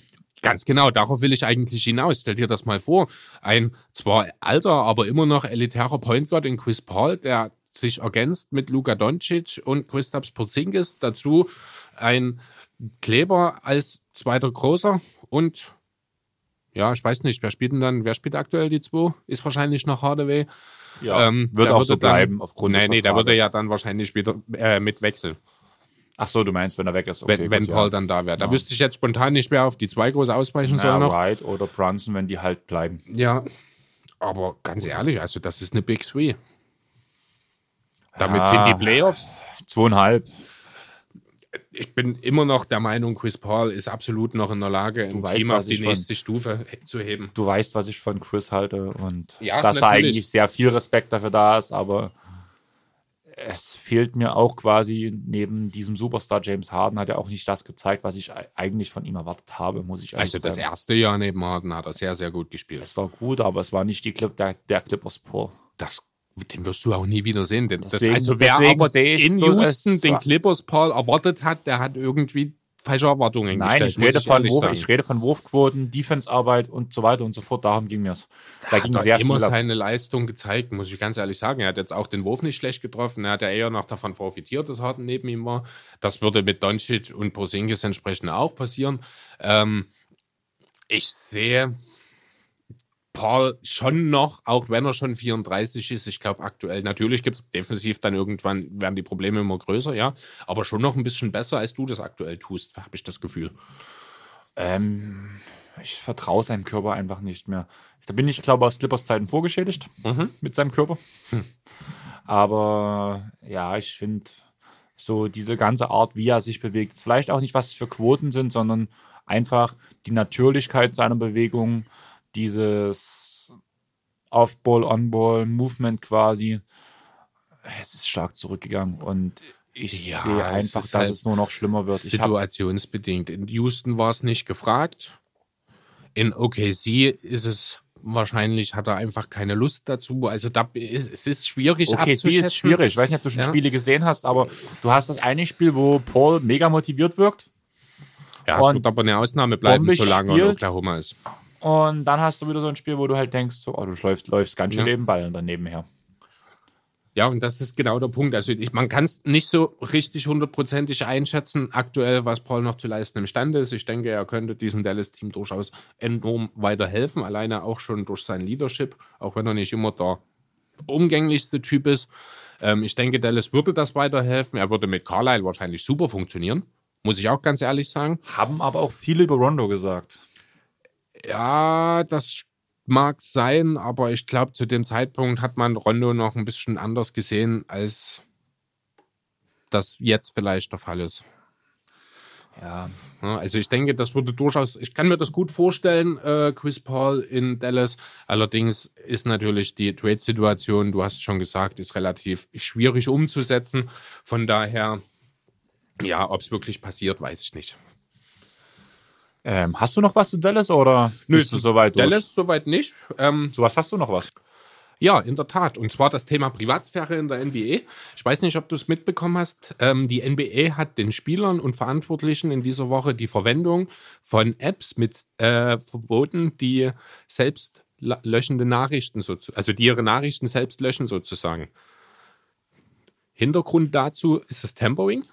Ist ja ein relativ großes Thema im Sommer gewesen. Vorherige Vertragsabsprachen, die es ja so in der Form eigentlich verboten sind, die man aber schwer nachweisen kann. Das ist der Hintergrund der ganzen Sache. Äh, die App, die dafür wohl hauptsächlich verwendet wurde, nennt sich Signal. Ich weiß nicht, ob du schon mal davon gehört hast. Keine Ahnung, ich habe das Thema noch gar nicht mitbekommen, mhm. muss ich ehrlich sagen. Ja, also wie gesagt, sehr interessantes Thema. Ein College-Spieler hat sich dazu auch schon mal geäußert, ähm, sehr eindeutig sogar, und zwar in die Richtung, dass die Verantwortlichen die Spieler dazu auffordern, diese App zu verwenden. Äh, am College ist das wohlgemerkt das Thema. Hintergrund ist eben, dass sie selbstlöschend sind und dadurch hilft, dass man Anfragen im Rahmen des FOIA, das ist der Freedom of Information Act, äh, vermeiden kann. Freedom of Information Act ist einfach bloß äh, ein Gesetz, das jedem das Recht gibt, Zugang zu Dokumenten von staatlichen Behörden zu verlangen. Ja, wie zum Beispiel Colleges. Hm. Na, dass man eben da diese, Ein äh, diese Sachen einfach nicht mehr hat, weil sie selbstlöschend sind. Das ist der Hintergrund dafür. Und da die NBA jetzt eben verlangt, eine einjährige Aufbewahrung aller vertragsrelevanten Kommunikation, ist natürlich so eine App dann entsprechend konträr dazu. Okay. Wie siehst du die ganze Sache? Ähm, schwieriges Thema. Also, dass es angebracht ist, kann man drüber streiten. Allerdings bin ich der Meinung, man muss diese komplette Tampering-Sache irgendwie schon ändern, weil klar, es tut quasi die Vertragskommunikation per Handy, per E-Mail und sowas stoppen. Aber was, wir haben immer noch die Probleme, wo eigentlich das, der Großteil dazu entsteht. Sagen wir, wir sind bei einer WM, Kyrie und KD und DJ sitzen nebeneinander auf der Bank und sagen, hey, wir wollen zu den Netz. Das, das wird dadurch nicht verhindert und ich schätze genau so entstehen eher die Sachen als über irgendwelche Selbstlöschen. Ähm, ein schönes Beispiel in dem Zusammenhang könnte Al Horford sein. Dann hau mal raus. Naja, also es ist jetzt auch nur eine Mutmaßung von mir. Es ist ja alles ein bisschen sehr zweifelhaft gelaufen in damals mit äh, Hofert. Erst hieß es, er bleibt wahrscheinlich, dann hieß es, es gibt viele gute Angebote von anderen Teams, die auch mehr Lief bieten als die Celtics. Auf einmal waren die Sixers schon fest und das Moratorium war noch nicht mal zu Ende. Ähm, und alle waren schon sich ziemlich sicher, Al Horford geht zu den Sixers, wie es ja dann auch gekommen ist. Und hier sind wir auch bei dem Punkt Moratorium, wo ich viel eher das Problem Tempering sehe. Ähm, also gut, ob das jetzt unbedingt direkt das Tempering betrifft, weiß ich nicht. Aber es ist natürlich schwierig. Dieses Moratorium ist ja quasi da. Der Zeitraum, äh, in dem der Cap endgültig festgesetzt wird, wo schon Vertragsverhandlungen stattfinden, aber eben noch keine Abschlüsse. Ganz ehrlich, welchen Sinn hat dieser Zeitraum? Ähm, ich denke, früher war das einfach, um den Spielern mal eine Auszeit zu geben, quasi, dass man mal halt in ein, zwei Monate quasi, das wurde jetzt ja erst geändert, dass man quasi den Zeitraum quasi hat, wo man dann eigentlich das Moratorium doch früher gewesen, dass man auch in der Zeit noch nicht reden durfte. Und das wurde doch erst ab letzter Saison entweder verlängert, nee, wo man schon, drüber reden nee, nee, sollte. Das ist ja ein sehr schönes Beispiel dafür, ist ja die Andre Jordan damals, als es darum ging, verlängert er in LA oder geht er zu den Mavericks. Er hat sich ja während des Moratoriums mit den Mavs geeinigt, bis dann Chris Paul und Blake Griffin kamen und ihn in seinem Haus eingesperrt haben. Ja, da war auch noch, da war auch noch Doc dabei und, und auch Wahrscheinlich auch irgendjemand anderes. ja, aber Der Besitzer Ballmer war noch mit dabei. Ja, aber du weißt, was ich meine. Ne? Also Ja. man hat sich während des Moratoriums mündlich geeinigt und das hat halt keine Bewandtnis in irgendeiner Ganz Form. Also dieses ehrlich, Moratorium dieser- ist für mich dieser- sinnlos. Auch dieser Zeitraum quasi, wo man quasi gar nicht reden darf. Es funktioniert beim Fußball doch auch, es funktioniert beim Handball. Es, Es funktioniert nirgendwo. Es wird nur nirgendwo so viel drüber geredet. Ja, aber warum soll man. Naja, beim Fußball gibt es diesen Zeitraum nicht, wo Doch. man nicht reden darf. Doch, beim Fußball gibt es das auch. Äh, zum Beispiel ist es Spielern, die einen auslaufenden Vertrag haben, erst im letzten halben Jahr ihres Vertrages genehmigt, mit Spielern, äh, mit anderen Vereinen zu reden. Das heißt, solange deren Vertrag länger als sechs Monate läuft, muss immer zuerst sein Team informiert werden. Das ist auch eine Sache, die sehr häufig missachtet wird. Da gibt es aber Darf Möglichkeiten das jeweilige. Team aber zumindest mit ihm reden? Das eigene meinst du? Ja. Das darf, ja. Und das ist ja schon mal ein Riesenvorteil im Gegensatz zur NBA, weil nicht mal das eigene Team sowas machen darf. Ja, das, aber natürlich, also dort muss man an die Regel ran. Also das ist sehr, sehr strikt alles in der NBA. Ähm, es ist klar, dass es zu solchen Ab, äh, unter der Hand Absprachen kommt, weil man ja im Grunde genommen den Leuten gar keine Möglichkeiten lässt. Auf einmal beginnt die Free Agency und 20 Sekunden später soll am besten schon der beste Superstar vom Tisch sein. Du hast ja gar keine Möglichkeiten, mit den Leuten zu reden. Ja, also hier sehe ich wirklich das System ein bisschen auch als Problem. Ähm, natürlich hilft jetzt diese App dabei ein Stück weit. Allerdings muss man hier auch in Sachen Privatsphäre sehr, sehr vorsichtig sein. Ich denke, in Deutschland wäre sowas verboten. in Deutschland kannst du sowas nicht umsetzen. Bei den Amis geht das natürlich alles ein bisschen einfacher, sage ich mal. Ähm, ja, aber das Tempering beenden wird es deswegen nicht. Ich denke, Tempering wird immer ein Thema sein. Ich, man muss, ich finde, man sollte hier von Ligaseite eher versuchen, einen Weg zu finden, um das in mh, erträgliche Bahnen, nenne ich es mal, zu lenken, anstatt versuchen, das von vornherein äh, zu unterbinden, denn das wird nicht gelingen. Sehe ich auch so. Ich denke einfach, dass das von vornherein anders geklärt sein muss.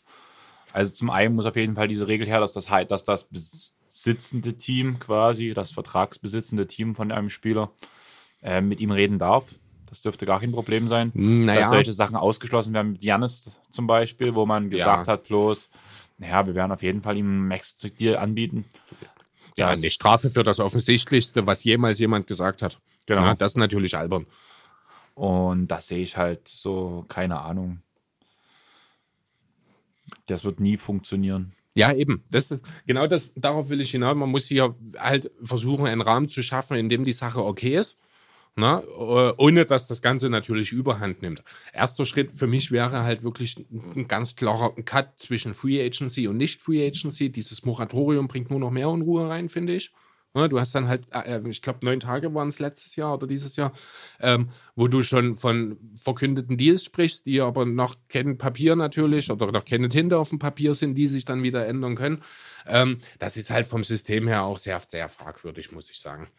Ähm, in dem Zusammenhang vielleicht noch interessant, es gibt schon Experten, die sich zu dem Thema geäußert haben und erwarten, dass das auch auf die anderen großen Ligen übergeht, sprich die NFL, die MLB und Co., dass dort sowas wahrscheinlich mittelfristig dann auch relevant werden wird. Ich suche bloß deine Unterlagen. Ich habe sie weggelegt, weil ich ja dann noch ein paar Fragen an dich habe, wo du die Antworten nicht lesen sollst. Ach so, okay, gut. ich war gerade überrascht, hey, jetzt alles weg von ihm. Er wollte eigentlich noch über Boston reden. reden ja, können wir doch gerne auch direkt weitermachen, oder? Ach, und da holst, du deinen, Zettel, du? da holst du deinen Zettel wieder hoch. Ja, ne, das, ist, das ist der Zettel, wo du auch ein bisschen um die Ecke draufschauen kannst. Ähm, ja, ich habe wahrscheinlich mehr Boston gesehen als du, oder? Davon gehe ich aus, muss ich ehrlich sagen. Ich habe noch nicht allzu viel von den Celtics gesehen. Ich bin äh, habe mir die Zahlen ein bisschen angeschaut und muss ganz ehrlich sagen, ähm, es gibt nicht so viele Hinweise darauf, dass Boston wirklich so gut ist, wie sie sind. Mit einer Ausnahme, das sind Offensiv- und Defensiv-Rating, wo sie beide in den Top 5 sind. Aber ansonsten wirkt das alles so ein bisschen ja, wie Malcolm Procton, unter dem Radar. Ja, aber du redest von Zahlen. Ich habe halt die Spiele wirklich live gesehen und die, Dann live erleuchte die, mich. Live sieht die Sache ganz anders aus. Ähm, wir hatten vorher schon kurz geredet. Ich mein bestes Beispiel eigentlich für das Boston-Phänomen ist Marcus Smart für mich wieder mal. Ich glaube, dass der Spieler Bostons, bin ich der Meinung, einfach aus dem Grund so von der Energie, die er für seinen Verein bringt, so dieser Hasselspieler, dieser, der alles macht, was aber nicht auf dem Statistikbogen quasi auch nicht bei dir auftaucht. Ja. Und wir haben vor zwei Jahren alle immer gesagt, ja, Marcus Smart, hm, chuckt jeden Ball auf, auf den Korb, verwirft alle, ist immer völlig egal. Letzte Saison haben wir gesagt, oh ja, er lernt endlich, welche Würfe er sich nehmen soll und wirft effizient. Und jetzt kommt die Sache diese Saison. Wir haben ja vorhin schon ein bisschen drüber geredet. Diese Saison wirkt es zumindest so, als würde er wieder jeden Wurf drauf chucken, aber treffen. Und nun sagst du mir, er wirft gerade mal 35 Prozent aus dem Feld oder was war's? Also von der Dreierlinie. 34,6 Prozent, ja. 2,3 trifft er bei 6,5 Versuchen pro Spiel. Das ist für ihn okay. 34 Prozent ist zumindest einigermaßen effizient, sage ich mal. Aber hat er nicht letztes Jahr zumindest 40 Prozent sogar getroffen? Marcus Smart ist noch nie ein 40 Prozent Dreierschütze gewesen. Leuchte mich, wie viel es letztes Jahr waren. Gib mir einen kleinen Moment, muss ich kurz reinschauen. Dann reden wir kurz weiter ähm, um, da, um den heißen Brei. Wir sind alles Analytics seit Houston und die Dreierrate quasi in Boston wurde extrem hochgeschraubt. Vor allem Jason Tatum, dem letztes Jahr quasi gefühlt jeder Wurf als Mitteldistanzwurf abging, nimmt die jetzt von der Dreierlinie. Und bei ihm hast du mir gesagt, wirft, der trifft sie auch effizient. Und er trifft sie wahnsinnig gut. Also er trifft momentan 44 Prozent seiner Dreier. Das ist echt Wahnsinn. Markus Smart, Smart im Vergleich 34,6 dieses Jahr. Letztes Jahr hat er Career High geworfen mit 36,4 Prozent. Okay, dann war es vielleicht mal eine Monatsstatistik, wo ich ihn gesehen hatte oder während, des, während der Playoffs, wo es 40 Prozent waren, weil irgendwie war ich voll auf 40 bei ihm. Ja, also das hätte mich schon sehr überrascht, wenn da mal eine Saisonwert von 40 Prozent bei Smart dastehen würde. Das wird wahrscheinlich auch nicht passieren in seiner Karriere mehr, außer er entwickelt sich irgendwann noch zu Jason Kidd 2.0. Das glaube ich aber eher nicht. Ja, aber grundsätzlich, gerade Jason Tatum, du hast ja angesprochen, ähm, ja, er wirkt wieder mehr wie der Jason Tatum aus dem ersten Jahr. Er nimmt klügere Würfe, er nimmt nicht mehr banal jeden Wurf, weil er denkt, jeder Wurf ist ein guter Wurf. Er hat seine äh, Dreier sehr, sehr effizient trifft er. Insgesamt trifft er halt trotzdem erst äh, nur 43 Prozent. Äh, Midrange nimmt er trotzdem viel. Ja, genau. Also das ist, darauf will ich hinaus. Die Field Goal Quote an sich ist mit 43 Prozent immer noch relativ durchwachsen. Ähm, trotzdem sieht es besser aus, was er macht. Ähm, ähm, ich unterbreche dich da mal. Mhm. Ein Punkt, wo es besser aussieht, als es wirklich ist, ist auch Daniel Theiss. Mhm. Unterirdische Wurfquoten eigentlich dieses Jahr, aber auf dem Feld sieht er so als ein Bestandteil dieses Teams aus, was einfach viel ausmacht, der einfach viel Hustle-Play reinbringt, viele wichtige kleine Sachen am Ende vielleicht ja. auch macht. Und durch dieses Gesamtpaket wirkt er einfach besser, als er in Statistiken wirkt. Richtig, er ist auch äh, jemand, der eben den Ball auch mal mit bewegen kann. Ne? Genau. Der jetzt nicht unbedingt das schwarze Loch ist, der dann nicht den nächsten Mann, der kann im System sehr gut agieren. Er ist ein überragender Verteidiger, der passt absolut in dieses Team. Ähm, ja, dass die Zahlen jetzt noch nicht so gut aussehen und das tun sie tatsächlich nicht. Er trifft unter 37 Prozent Field Goal. Ähm, Erinnert ein bisschen an die WM, oder? Ja, so ein bisschen. Ne? Aber das, ich denke, das gibt sich auch wieder äh, im Laufe der Saison, wird sich das einigermaßen relativieren. Äh, ja, ich denke, da müssen wir uns mehr Sorgen darüber machen, dass eben Gordon Hayward jetzt eine Weile ausfällt. Das auf jeden Fall, aber mal was Positives gesehen. Hast du diese Tränen bei Kemba gesehen, Charlotte? Also das Tribute-Video gesehen, ja, ja, das war schön herzzerreißend natürlich, aber dass er das bekommt, war, denke ich, klar.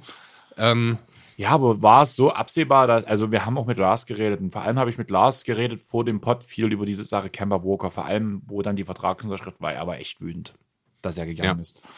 Klar war es irgendwo verständlich mit den Vertragsunterschriften. Deswegen hat er trotzdem acht Jahre lang dort verbracht. Er war der klare Franchise-Player. Er hat auch Charlotte in sein Herz geschlossen, wie es umgekehrt auch war. Und wenn er jetzt zurückkommt, natürlich übermannt ihn das. Ich glaube, er hat auch vorher mit Danny Ainge drüber gesprochen und ihm versucht äh, und gesagt, er wird versuchen, dass die Tränen drinne bleiben. Ähm, war aber sich wahrscheinlich zu dem Punkt schon relativ klar, dass das nicht der Fall sein wird, dass er das nicht bei sich behalten kann. Hat ja dann auch kein besonders überragendes Spiel gemacht. Hatte ein bisschen Glück, dass Terry Rozier vergessen hat, dass er jetzt für die Hornets spielt und auch viel für Boston gemacht hat. Ähm, aber gut, ansonsten, also Walker spielt halt auch eine fantastische Saison bisher. 25 Punkte, 8, nee, nicht 8 Assists, ich glaube nicht mal ganz 5, ist eigentlich relativ wenig, aber in Boston verteilen viele Spieler viele Assists. Von daher verteilt sich das da insgesamt auch wieder besser. Ein typisches Brad Stevens-System. Ganz genau, Der Ball wird bewegt. Ja. Ja, also trotzdem sind die Boston Celtics irgendwie für mich nur ein bisschen unter dem Radar. Ich habe jetzt auch wieder gesehen, dass man äh, sich sehr intensiv weiterhin um den Center bemüht. Ganz oben auf der Liste soll nach wie vor Stephen Adams und Clint Capella stehen. Klingt Capella? Ja. Habe ich nirgendwo gehört bis jetzt. Äh, kam schon ein, zwei Mal auf. Habe so auch heute erst noch mal gehört, dass Boston interessiert ist. Und ich was, denke, was soll dann nach Houston gehen? Das ist die große Frage. Das habe ich konkret jetzt auch noch nicht weiter. Also es hieß halt einfach nur, Boston ist interessiert daran, entweder für Adams oder für Capella zu traden. Das sind wohl die Sender, auf die man sich fixiert hat. Ich glaube auch, dass die Adams-Realisierung wahrscheinlicher ist. Einfach weil, Andere Ansprüche sind. ja, weil halt die Sander eben ein, ein Spieler mit diesem Niveau aktuell einfach nicht brauchen.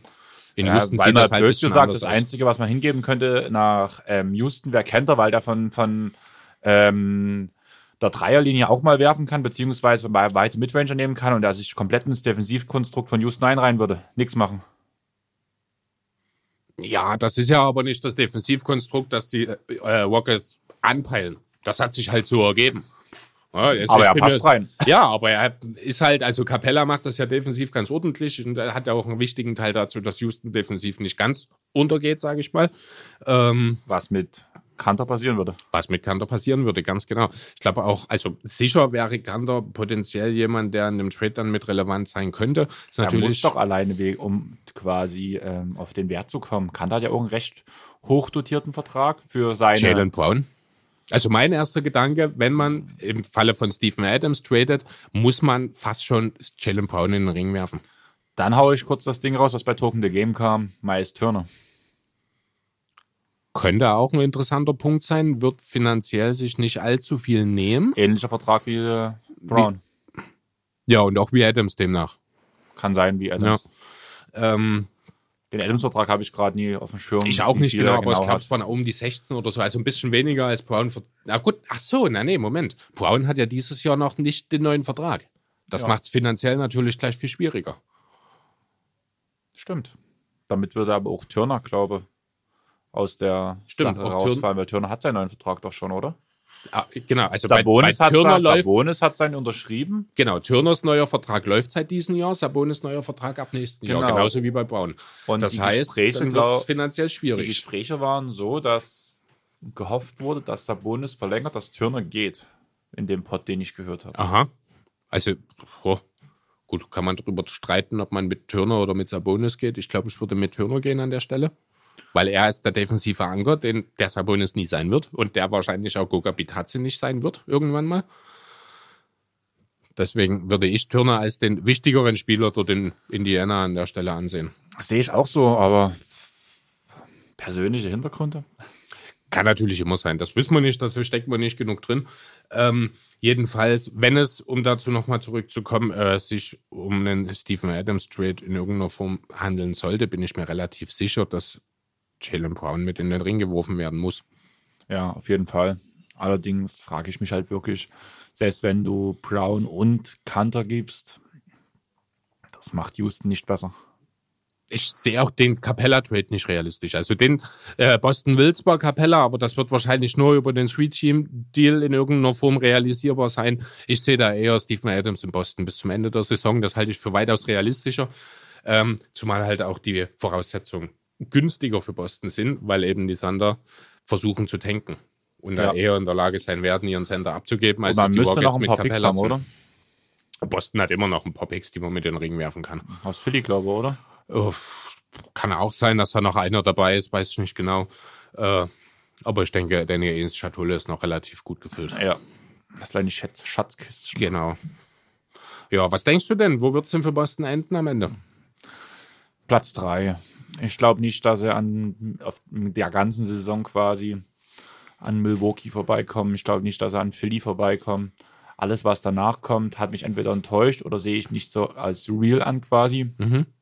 Also doch mehr und, oder weniger so, wie wir es vor der Saison auch genau. erwartet haben. Ne? Einfach, wir müssen ja auch dazu sagen, dass wir beide glauben nicht damit gerechnet, dass das Hayward so durch die Decke geht. Nee, auf keinen Fall. Und dadurch ist jetzt diese Verletzung, zumindest auf unsere Prediction gesehen, die wir vor der Saison gemacht haben, ähm, gar nicht so ausschlaggebend, weil er quasi jetzt das erfüllt, was wir von ihm erwartet haben. Ja. Vielleicht ein bisschen weniger, aber das hat er ja davor schon geleistet zumindest. Mhm. Und ich glaube auch nicht, dass die Verletzung so lange währen wird. Ja, gut möglich. Von daher werden vielleicht die ein paar Spiele werden sie verlieren jetzt während der Zeit, in der Hayward nicht da ist. Ähm, damit wird sich das Ganze auch wieder ein bisschen relativieren. Trotzdem habe ich den Eindruck, Boston ist gefährlicher, als man vor der Saison dachte, weil eben auch äh, beispielsweise in Robert Williams, nee, Robert heißt er gar nicht, ich glaube, Quent Williams heißt er, der Sender. Du, du, meinst der, der Training verschläft und Pressekonferenzen verschläft? Ja, genau, der ja letztes Jahr einen relativ schlechten Eindruck hinterlassen hat, aber jetzt mhm. regelmäßig Minuten sieht und das sehr, sehr ordentlich macht, muss ich ehrlich sagen. Äh, macht er ordentlich, ja, gebe ich dir recht. Hab, sah auch im Spielen ganz gut aus, was auf The Zone mehrfach erwähnt wurde dass trotzdem die Minutenzahl ja immer noch nicht so hoch ist, glaube ich, von ihm. Äh, 16 sind es. Also schon sehr ordentlich eigentlich. Wo ich an ihn denken muss, ist halt einfach mal wirklich, wie er zwei Blocks in Folge absah. Das war so die, die Erinnerung, die ich vor allem an das Spurs-Spiel hatte jetzt. Ich muss jetzt mal ganz kurz fragen. Ich sehe jetzt gerade mir hier die Namen der Celtics-Spieler an und ich sehe hier Quent und Robert Williams. Ich bin mir jetzt gerade, ich glaube, Robert ist der Center, um den es geht. geht. Der Rookie, Na, der, äh, der, letztes der Jahr Sophomore. Quent Williams ist, ich glaube, ein Guard oder Flügel, den sie dieses Jahr in der zweiten Runde gepickt haben, wenn mich nicht alles täuscht. Also es ist schon Quent Williams. Ich meine auf jeden Fall den ja. Center, der, nee, dann ist es Robert Williams. Siehst du, es geht schon wieder los. Äh, von dem ich. Die standen übrigens gegen ja. die Spurs auch zusammen auf dem Feld. Ja, da haben sich, hat sich der Sohn auch verhakt. Weil wir gerade zum Thema Namen, äh, eine schöne lustige Geschichte aus dem Fußball, die ich jetzt die Woche gelesen habe. Die Nationalmannschaft von Mali wird demnächst drei Spieler in ihrem Kader haben, die alle auf den Namen Adama Traoré hören. Ist das ein Vorname oder ein Nachname? Das ist der komplette Name. Adama ist der Vor- und Traoré der Nachname. Und die werden dann drei Spieler in ihrer Nationalmannschaft mit exakt demselben Namen haben. Zwillinge? Nee, es sind drei völlig voneinander unterschiedliche, die haben null Verbindung in irgendeiner Form. Ich glaube, einer hatte sogar noch die Wahl, weil er eine zweite Staatsbürgerschaft hat. Der mhm. hat sich jetzt diese Woche für Mali entschieden. Und da kam halt in dem Zuge auf, dass eben jetzt drei Spieler mit dem Namen Adama Traoré, die an drei verschiedenen Vereinen spielen, für dieselbe Nationalmannschaft antreten wollen oder das, werden. Das wird doch lustig. Ja, eben drum, also weil wir gerade hier das Thema Williams ja, Robert Williams ist der Sender, genau, weil wir das gerade haben und das durcheinander ist, dachte ich, passt das ja ganz gut hier rein. Ja, gut. Ich denke, das soll es soweit von den Celtics gewesen sein, oder? Wie siehst Dann, du das? Ähm, ja, ich hätte jetzt auch nicht viel mehr zu sagen, aber ich würde dich gerne was zu deinem MVP-Kandidaten Nikola Jokic fragen. Ja, frag mich mal. Statistiken im Vergleich zu letztem Jahr, wie weit ist es runtergegangen? Ja, nicht so breit bisher dieses Jahr. Na ne? klar, acht Spiele erst, muss man mal relativ sehen, aber es ist eigentlich in jeder relevanten Statistik ist runtergegangen. Er nimmt weniger Würfe, trifft die schlechter. Er nimmt mehr Dreier, trifft die aber deutlich schlechter. Also er trifft momentan nur 26 Prozent seiner Dreier. Er hat letztes Jahr schon nur 30 getroffen, also war da auch nicht so prall. Ich habe auch das Gefühl, dass er nicht mehr vom Boden runter hochkommt. Ja, das Springen, also ich glaube, er ist auch nicht ganz fit. Vielleicht war die Sache mit der WM doch keine so gute Idee für ihn. Keine Ahnung, ja, seine Assists sind runtergegangen, seine Rebounds sind runtergegangen. Die Punkte natürlich auch.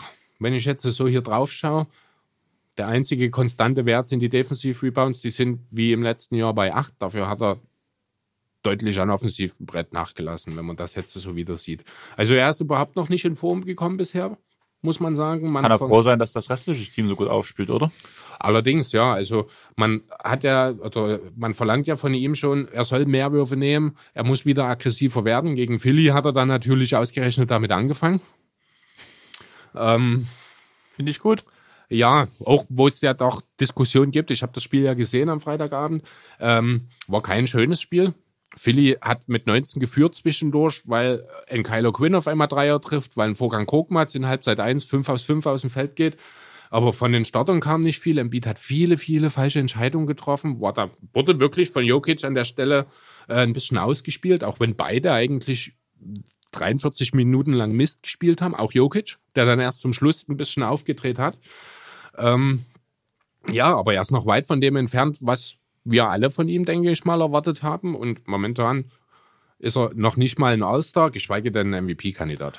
Ja, aber seien wir ehrlich das Team hat sich bis jetzt einigermaßen gut gehalten. Das spielt Jokic gut in die Karten, dass er quasi noch mit den Siegen quasi zumindest noch nicht hinterherhängt. Dass es am Ende so knapp werden sollte. Und Jokic wird sich fangen. Du guckst skeptisch?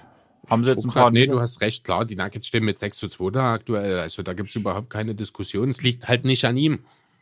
Na, so blöd wie es klingt, letztes Jahr hat man ihn in den Himmel gelobt und gesagt, äh, alles hing von ihm ab. Auch ein Jamal Murray ist jetzt noch nicht der ganz große Schritt, ist noch nicht der ganz große Schritt gelungen, muss ich sagen. Ähm, ja, aber ich bin mir relativ sicher, das wird sich im Laufe der Saison geben bei Jokic. Bei ähm, Murray wäre ich dann mir nicht so sicher, aber bei Jokic auf jeden Fall. Ja, ich bin ein Fan von Jamal Murray, erinnert mich immer so ein bisschen auch an Tyreek Evans. Nee, nicht Tyreek Evans, sondern Ty Lawson ja. damals bei den Nuggets. Ähm, ähnlicher Spielertyp, auch so ein kleiner streaky Shooter, der ein bisschen Playmaking mitbringt, ein bisschen mehr wahrscheinlich, als es Murray aktuell noch tut.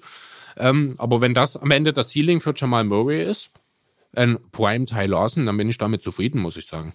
Dann ja, ist er der zweite Star im Team. Naja, und dann haben wir auf jeden Fall auch einen Titelcontender mit dem richtigen Team drumherum. Ja, und das Team ist da, ohne Frage. Schaut einfach mal die Starting Five. Paul Millsap, alt wie er ist, ist er immer noch fantastisch. Vor allem hinten. Paul Millsap als der Älteste, der Rest ist ja deutlich jünger. Ja, genau. Gary Harris und Will Barton sind die anderen beiden Starter dann noch, die ja auch, also Gary Harris ist der prototypische 3D-Guy. Will Barton ist der sekundäre Playmaker, den es eigentlich gar nicht zwingend braucht, weswegen ich ihn vor der Saison eher von der Bank habe spielen äh, kommen sehen.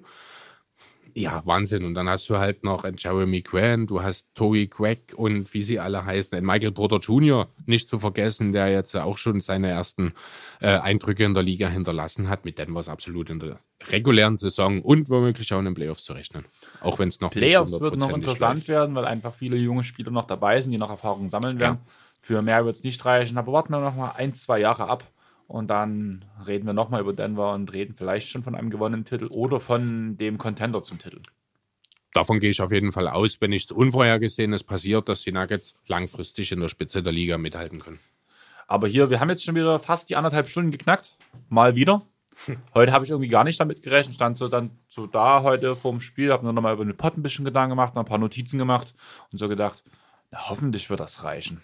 Oh. Ich habe ja auch nichts von dir gehört. Du hast ja nur ein bisschen bis in sonst wann geschlafen. Ja, ich brauche auch mal meinen Schlaf. Da steht man auch mal erst 14 Uhr auf. Ja, aber du wolltest mit mir heute nicht mal Basketball gucken, obwohl du so lange geschlafen hast. Weil ich immer noch müde bin. Naja, dann Kaffee an und gut ist.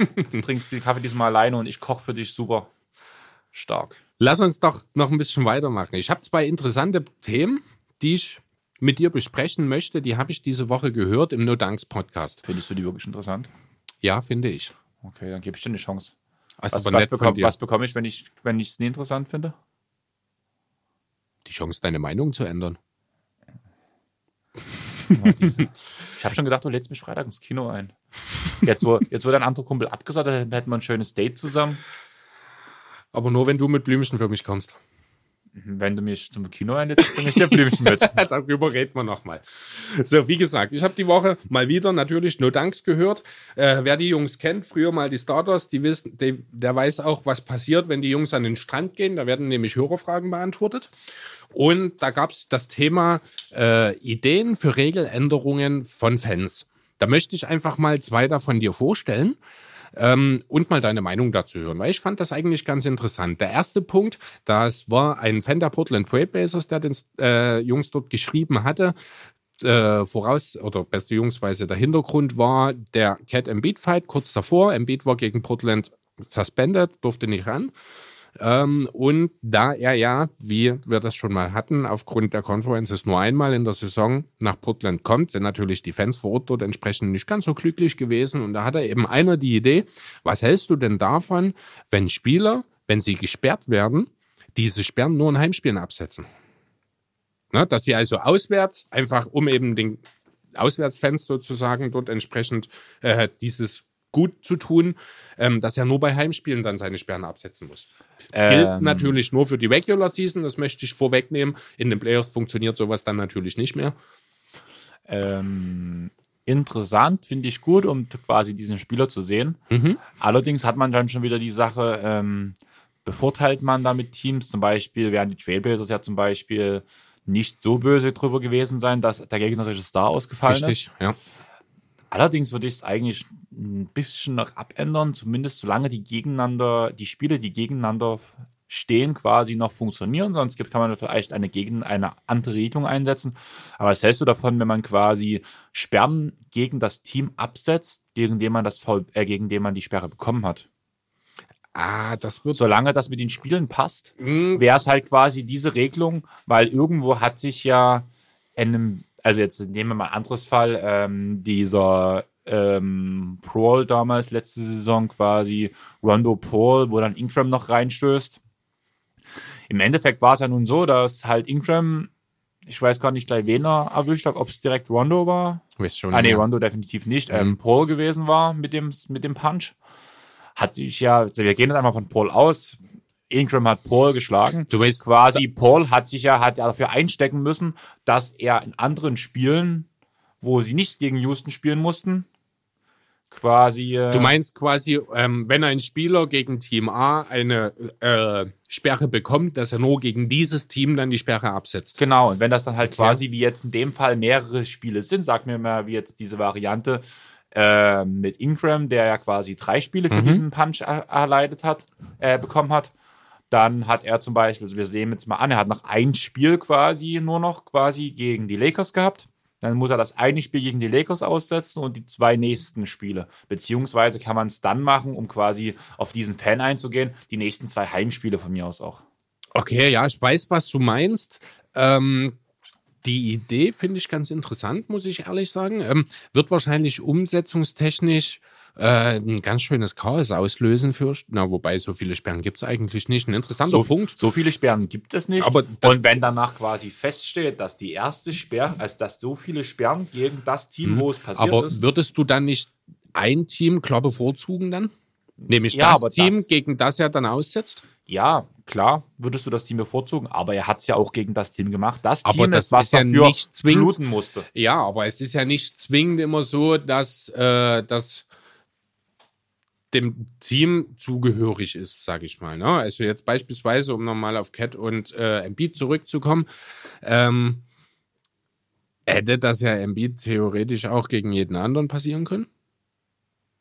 Ja. Na, klar, es ist gegen Cat passiert, also würdest du jetzt sagen, das Rückspiel also, ohne, achso, nee, andersrum. Ohne genau. Towns und Embiid.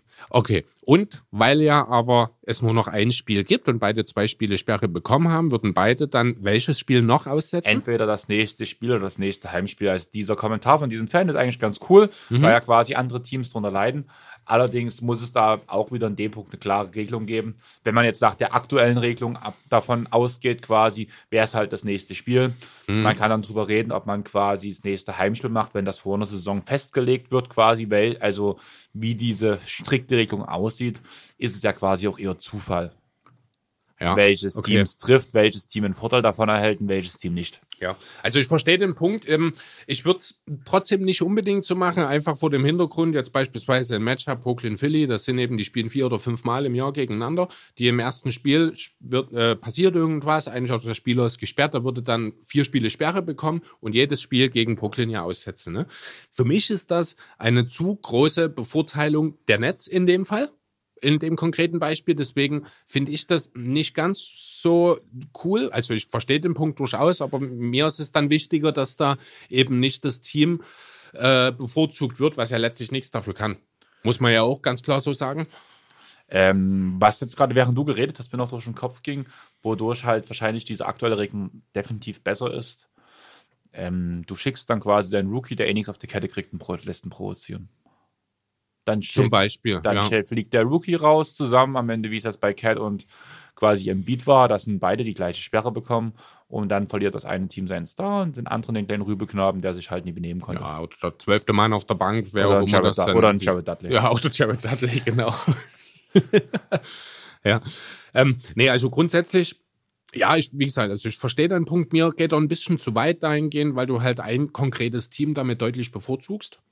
Deswegen, aber äh, um nochmal auf meine Ursprungsfrage mit den Heimspielen, das finde ich wirklich sehr interessant, muss ich sagen. Einfach, weil es der Liga, ich glaube, schon gut tut, weil die Heimfans für gewöhnlich eben doch öfter die Chance haben, die, äh, ihre Stars zu sehen, wie äh, eben der Portland-Fan, wenn er ein Janis oder ein Embiid oder von mir ähm, aus auch einen Jimmy Butler sehen will.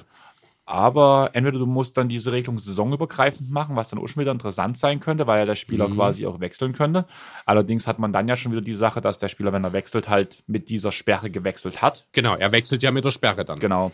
Und die zweite Variante wäre dann halt einfach, ähm, was gibt es für Alternativregelungen quasi?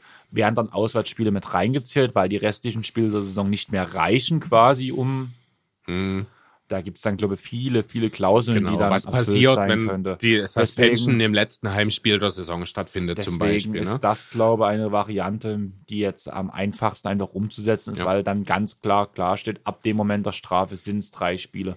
Und das sind halt die nächsten drei Spiele im, im Spielplan und nee, Spiel, sage ich mal, 11, 20 und 23. Weil es halt Heimspiel ist genau. oder so. Ja, nee, ist richtig. Sehe ich grundsätzlich auch so. Ich fand nur den Gedanken an sich wirklich cool, also aus Fansicht, ähm, eben dort die Möglichkeit zu geben, den Leuten äh, die Spieler zu sehen, wann immer es möglich ist, äh, unabhängig von Sperren. Also den Punkt kann ich verstehen, zumal ich glaube, ist ein Team auch mehr wehtut, wenn dein Star im Heimspiel fehlt. Darf ich ganz kurz noch eine kleine Sache anfügen? Was, also genau dieses Thema wurde jetzt äh, vor kurzem in die Handballregeln aufgenommen. Mhm. Quasi, aber dort geht es halt quasi um die letzte Minute oder um die letzten zwei Minuten. Bin mir gerade gar nicht sicher. Ich glaube, es ist die letzte Minute. Wenn du dort ein grob unsportliches Foul machst, was sonst klar zum Korberfolg zum Beispiel geführt hätte, ja. beziehungsweise es halt verletzungsbedingt so krass ist, wird der Spieler gesperrt und du bekommst einen 7 Meter dafür noch. Aha. Einfach um, weil der Spieler quasi im Nachhinein gesperrt wird gegen andere Teams, mhm. bekommst du als, bekommst du als Ach, Team, so, was ja, das ja. quasi, worum es basiert ist, quasi als Entschädigung den 7 Meter mit Wiederanwurf. Also du okay. bekommst einen Ball und hast einen 7 Meter Wurf, was dir quasi dann nachher quasi einen Ballbesitz bringt und noch ein, sag ich mal, zu 70 Prozent sicheres Tor. Wenn ja. du einen guten 7 Meter Schützen hast, unserer jetzt gerade diese Saison macht, hat, glaube ich, eine Quote von über 90 Prozent. Okay, das ist auch ein interessanter Punkt auf jeden Fall. Was man ja quasi mit Freiwürfen machen könnte oder ja. so weiter. Wenn du schon Freiwürfe sagst, dann würde ich dir da gleich mal noch die zweite Vorschlag, der äh, in dem Zusammenhang kam, mit nennen. Und zwar ging es dabei darum, dass man eben die Freiwürfe nicht direkt ausführt, wenn das Foul oder die, der Regelverstoß begangen wurde, sondern wenn beide Teams am Ende des Spiels alle ihre Freiwürfe, quasi wie ein Shootout, am Ende Nein. nehmen. Freiwürfe gehören zum Spiel. Klar, dauert es ein bisschen, aber nein, was ist denn das? Da war man, also du willst doch eigentlich am Ende eines Spiels die Situation haben, es steht unentschieden, dein Heimteam hat einen Ball und macht den Buzzer wieder. Diese Situation willst du. Richtig, und durch diese die Freiwurfsituation. verloren. Nein. Klar kann es nochmal sein, dass dann ein Spiel, was quasi entschieden wirkte, doch mal aus. Aber das nimmt doch die ganze Spannung aus dem Spiel. Ja, du, ver du, vertag, du vertagst damit quasi, du sagst ja schon beim Basketball, am ähm, Frank Buschmann, am Ende kackt die Ente. Du sagst schon, bloß das letzte Viertel ist eigentlich das interessante Viertel beim Basketball, weil mhm. sich jederzeit einen Run ergeben kann. Ja. Wenn damit vertagst du die Entscheidung auf die letzten fünf Minuten, wo er danach am Ende 20 Spieler 20 Freiwürfe werfen. Nein. Ja, da kommt ja noch dazu, dass ja auch die Anzahl der Freiwürfe ist ja unterschiedlich. Es ist ja nicht so, dass in jedem Spiel beide Teams gleich viele Freiwürfe nehmen. Ja, das heißt, am Ende, es steht vielleicht wirklich 80 zu 80, das Spiel ist vorbei. Team A hat aber noch 45 Freiwürfe, Team B hat nur 12 ich finde das so affig, diese Regelung. Also, das, das ist wirklich so.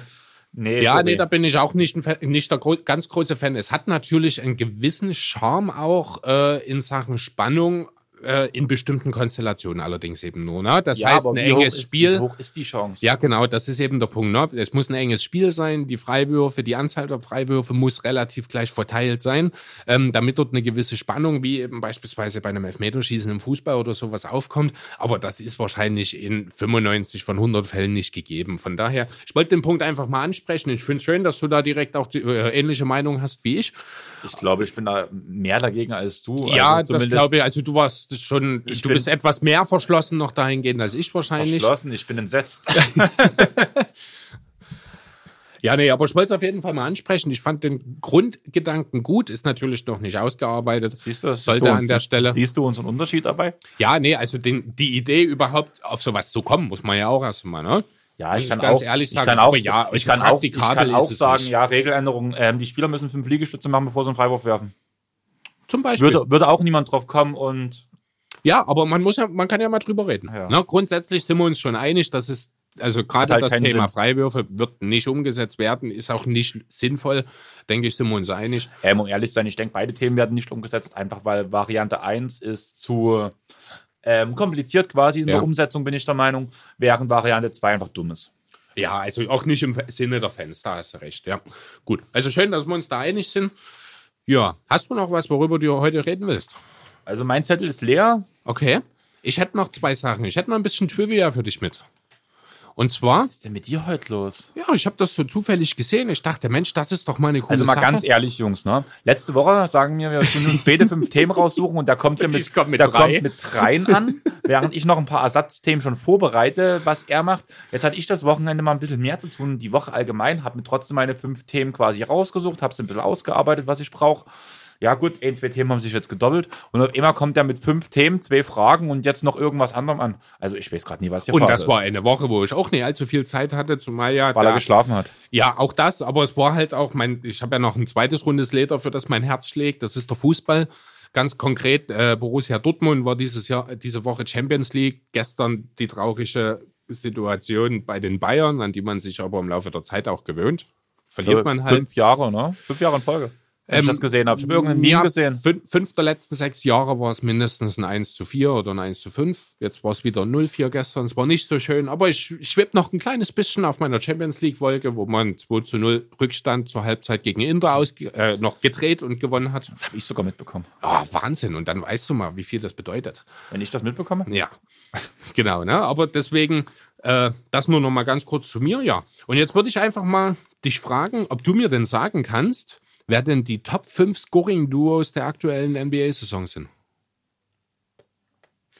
Ähm, Doncic Porzingis? Sind nicht dabei. Ach so. Nee. Also es geht hier wirklich bloß darum, die beiden besten Scorer eines Teams und in Summe, wie viel die zusammen punkten. Ja, aber Doncic ist doch bei paar 20 Punkten pro Spiel und ich glaube, also ich glaube so 26 Punkte, glaube wenn ich mich nicht ganz täusche bei Luca und Porzingis ist bei 22. Nee, Porzingis ist noch nicht so 18, weit. 18, Ja. 18 so Also die sind nicht dabei. Ich habe jetzt nur die ersten fünf hier stehen. Ich glaube, sie würden so auf sieben oder acht, denke ich, kommen. Die beiden. Ähm, ich gebe dir einen Tipp. Ähm, eins der beiden Duos besteht nur aus ehemaligen MVPs.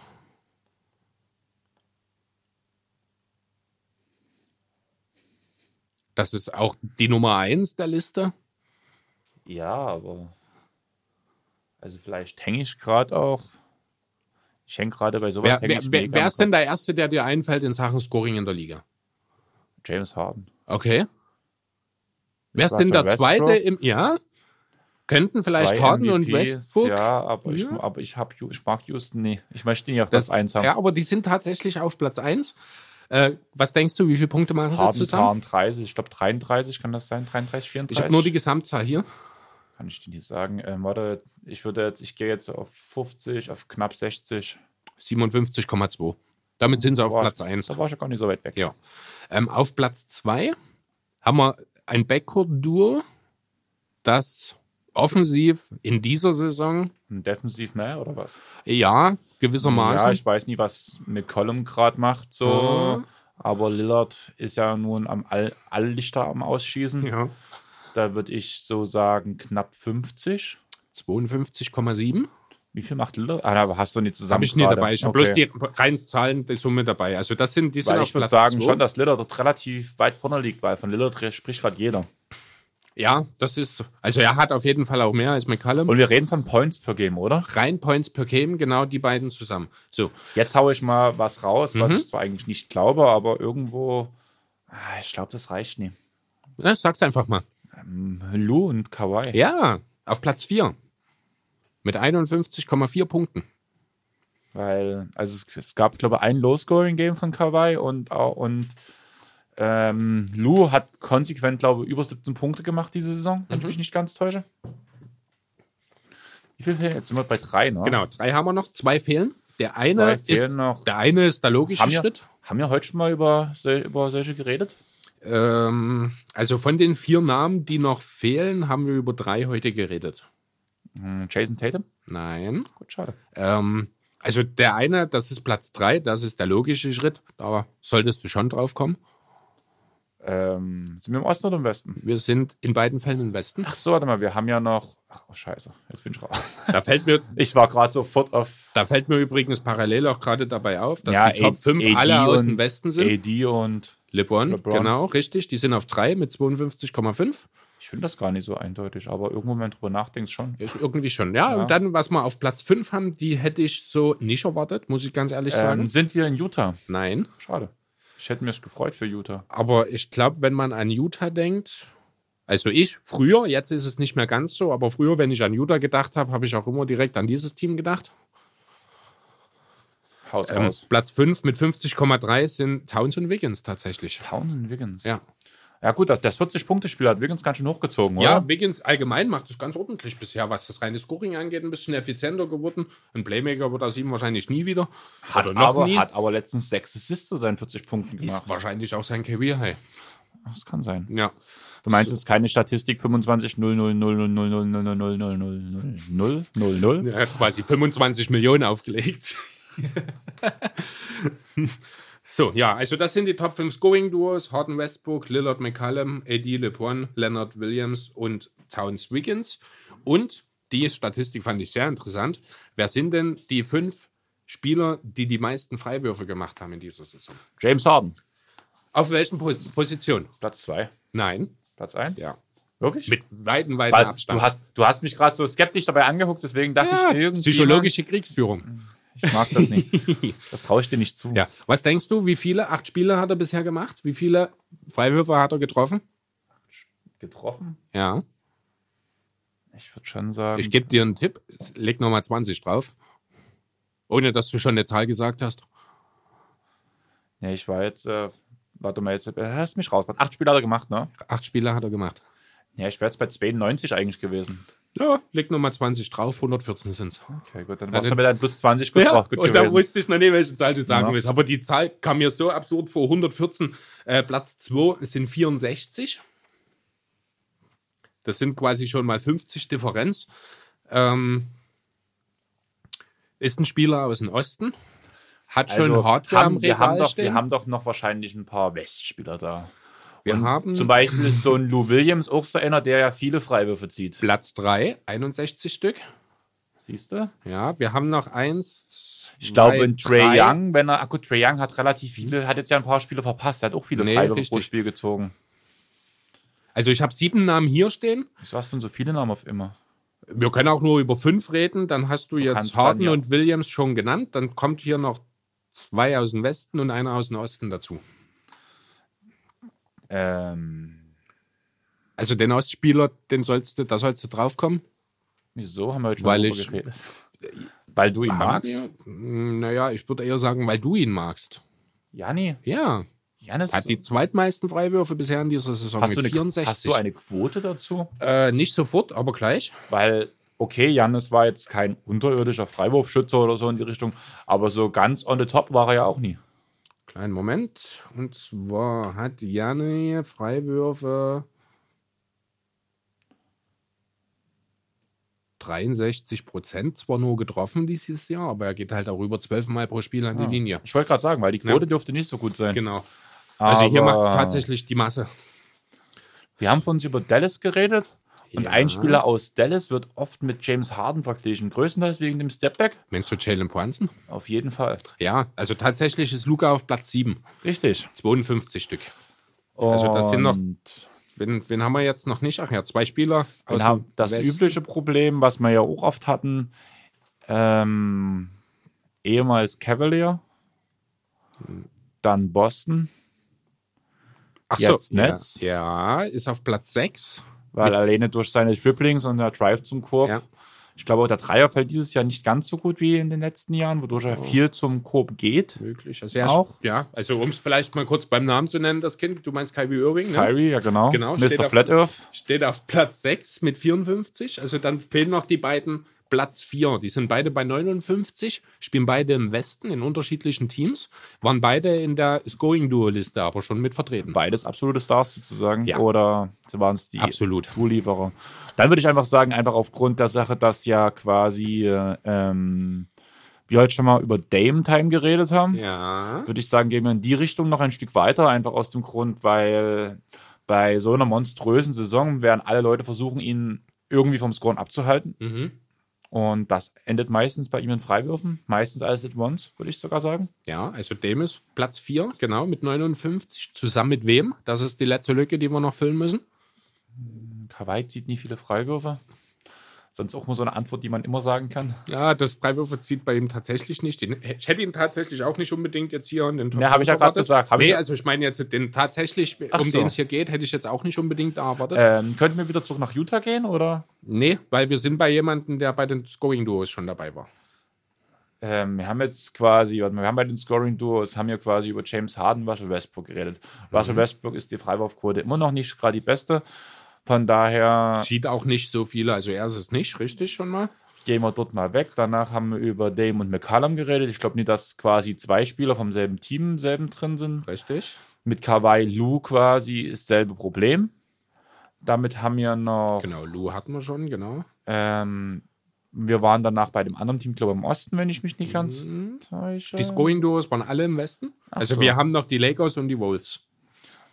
Dann auf jeden Fall die Lakers. Und da ich denke, dass dann LeBron nie unbedingt der Mensch ist, der so viele Freiwürfe zieht. Auch wenn seine Freiwurfhaltung verbessert ist und er einen besseren Wurf hat, muss man dazu sagen, gehe ich dann doch eher auf Anthony Davis, weil er schon viel im Post arbeitet unterm Korb. Und da man ja eigentlich schon sagen kann, dass man dann relativ viel Freiwürfe ziehen kann. Ja, das hast du sehr schön dir hergeleitet. Tatsächlich ist es Anthony Davis, der ebenfalls wie äh, Damian Lillard mit 59 gemachten Freiwürfen bisher. Statistik habe ich übrigens, äh, ich glaube, die Scoring-Duos habe ich gestern gesehen, die Freiwürfe, das ist von heute tatsächlich die Statistik. Ähm, also Harden mit 114 geht da vorne weg. Janis, Lou Williams mit 64, 61 und dann AD und Dame mit 59. Das sind die Top 5. Dahinter kommen dann Kyrie und Luca mit 4 bzw. 52 Stück. Aber Chris, mein Handy hat gerade vibriert. Ähm, in drei Minuten geht, zwei Minuten geht offiziell das Spiel los. Okay, dann sollten wir jetzt langsam mal aufhören, wa? Ja, guckst du das erste Viertel noch mit oder nie? Ähm, das denke ich mal. Das erste Viertel kriegt man vielleicht noch hin. Dann rauche ich die Shisha quasi noch. Hallo Gesundheit. du rauchst normal, ich rauche Shisha. Es tut mir leid, gehört zum Basketball dazu.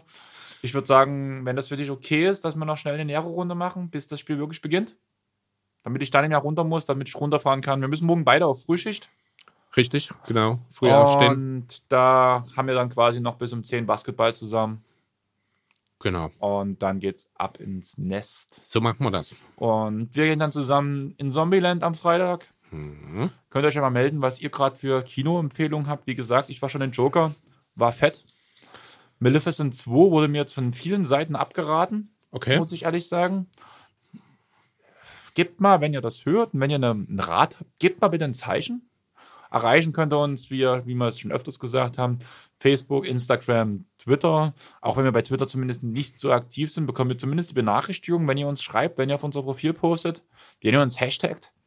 Und ja, sonst Instagram, am meisten Facebook, einfach weil ich da die meiste Erfahrung habe im Sinne von meinem anderen Projekt quasi als DJ noch, wie man da ein bisschen agiert und was man da ein bisschen machen kann. Würde ich sagen, reicht jetzt. Wir gehen jetzt zum Hund runter, machen die Kohlen an und danach tun wir quasi noch ein bisschen NBA-Basketball gucken, bis Chris nach Hause fährt und ich mich dann irgendwann ins Bett verabschiede. Momentan Genau. bin ich noch munter. Ich glaube, ich werde mal wieder viel zu lange wach sein. Zum Glück habe ich die Woche nicht viel vor. In dem Sinne, macht's gut, Ciao. haut rein. Chris, willst du noch was sagen oder bist du raus? Nö, für mich war's das. Macht's gut, viel Spaß noch. Dann Chiri du. Ciao.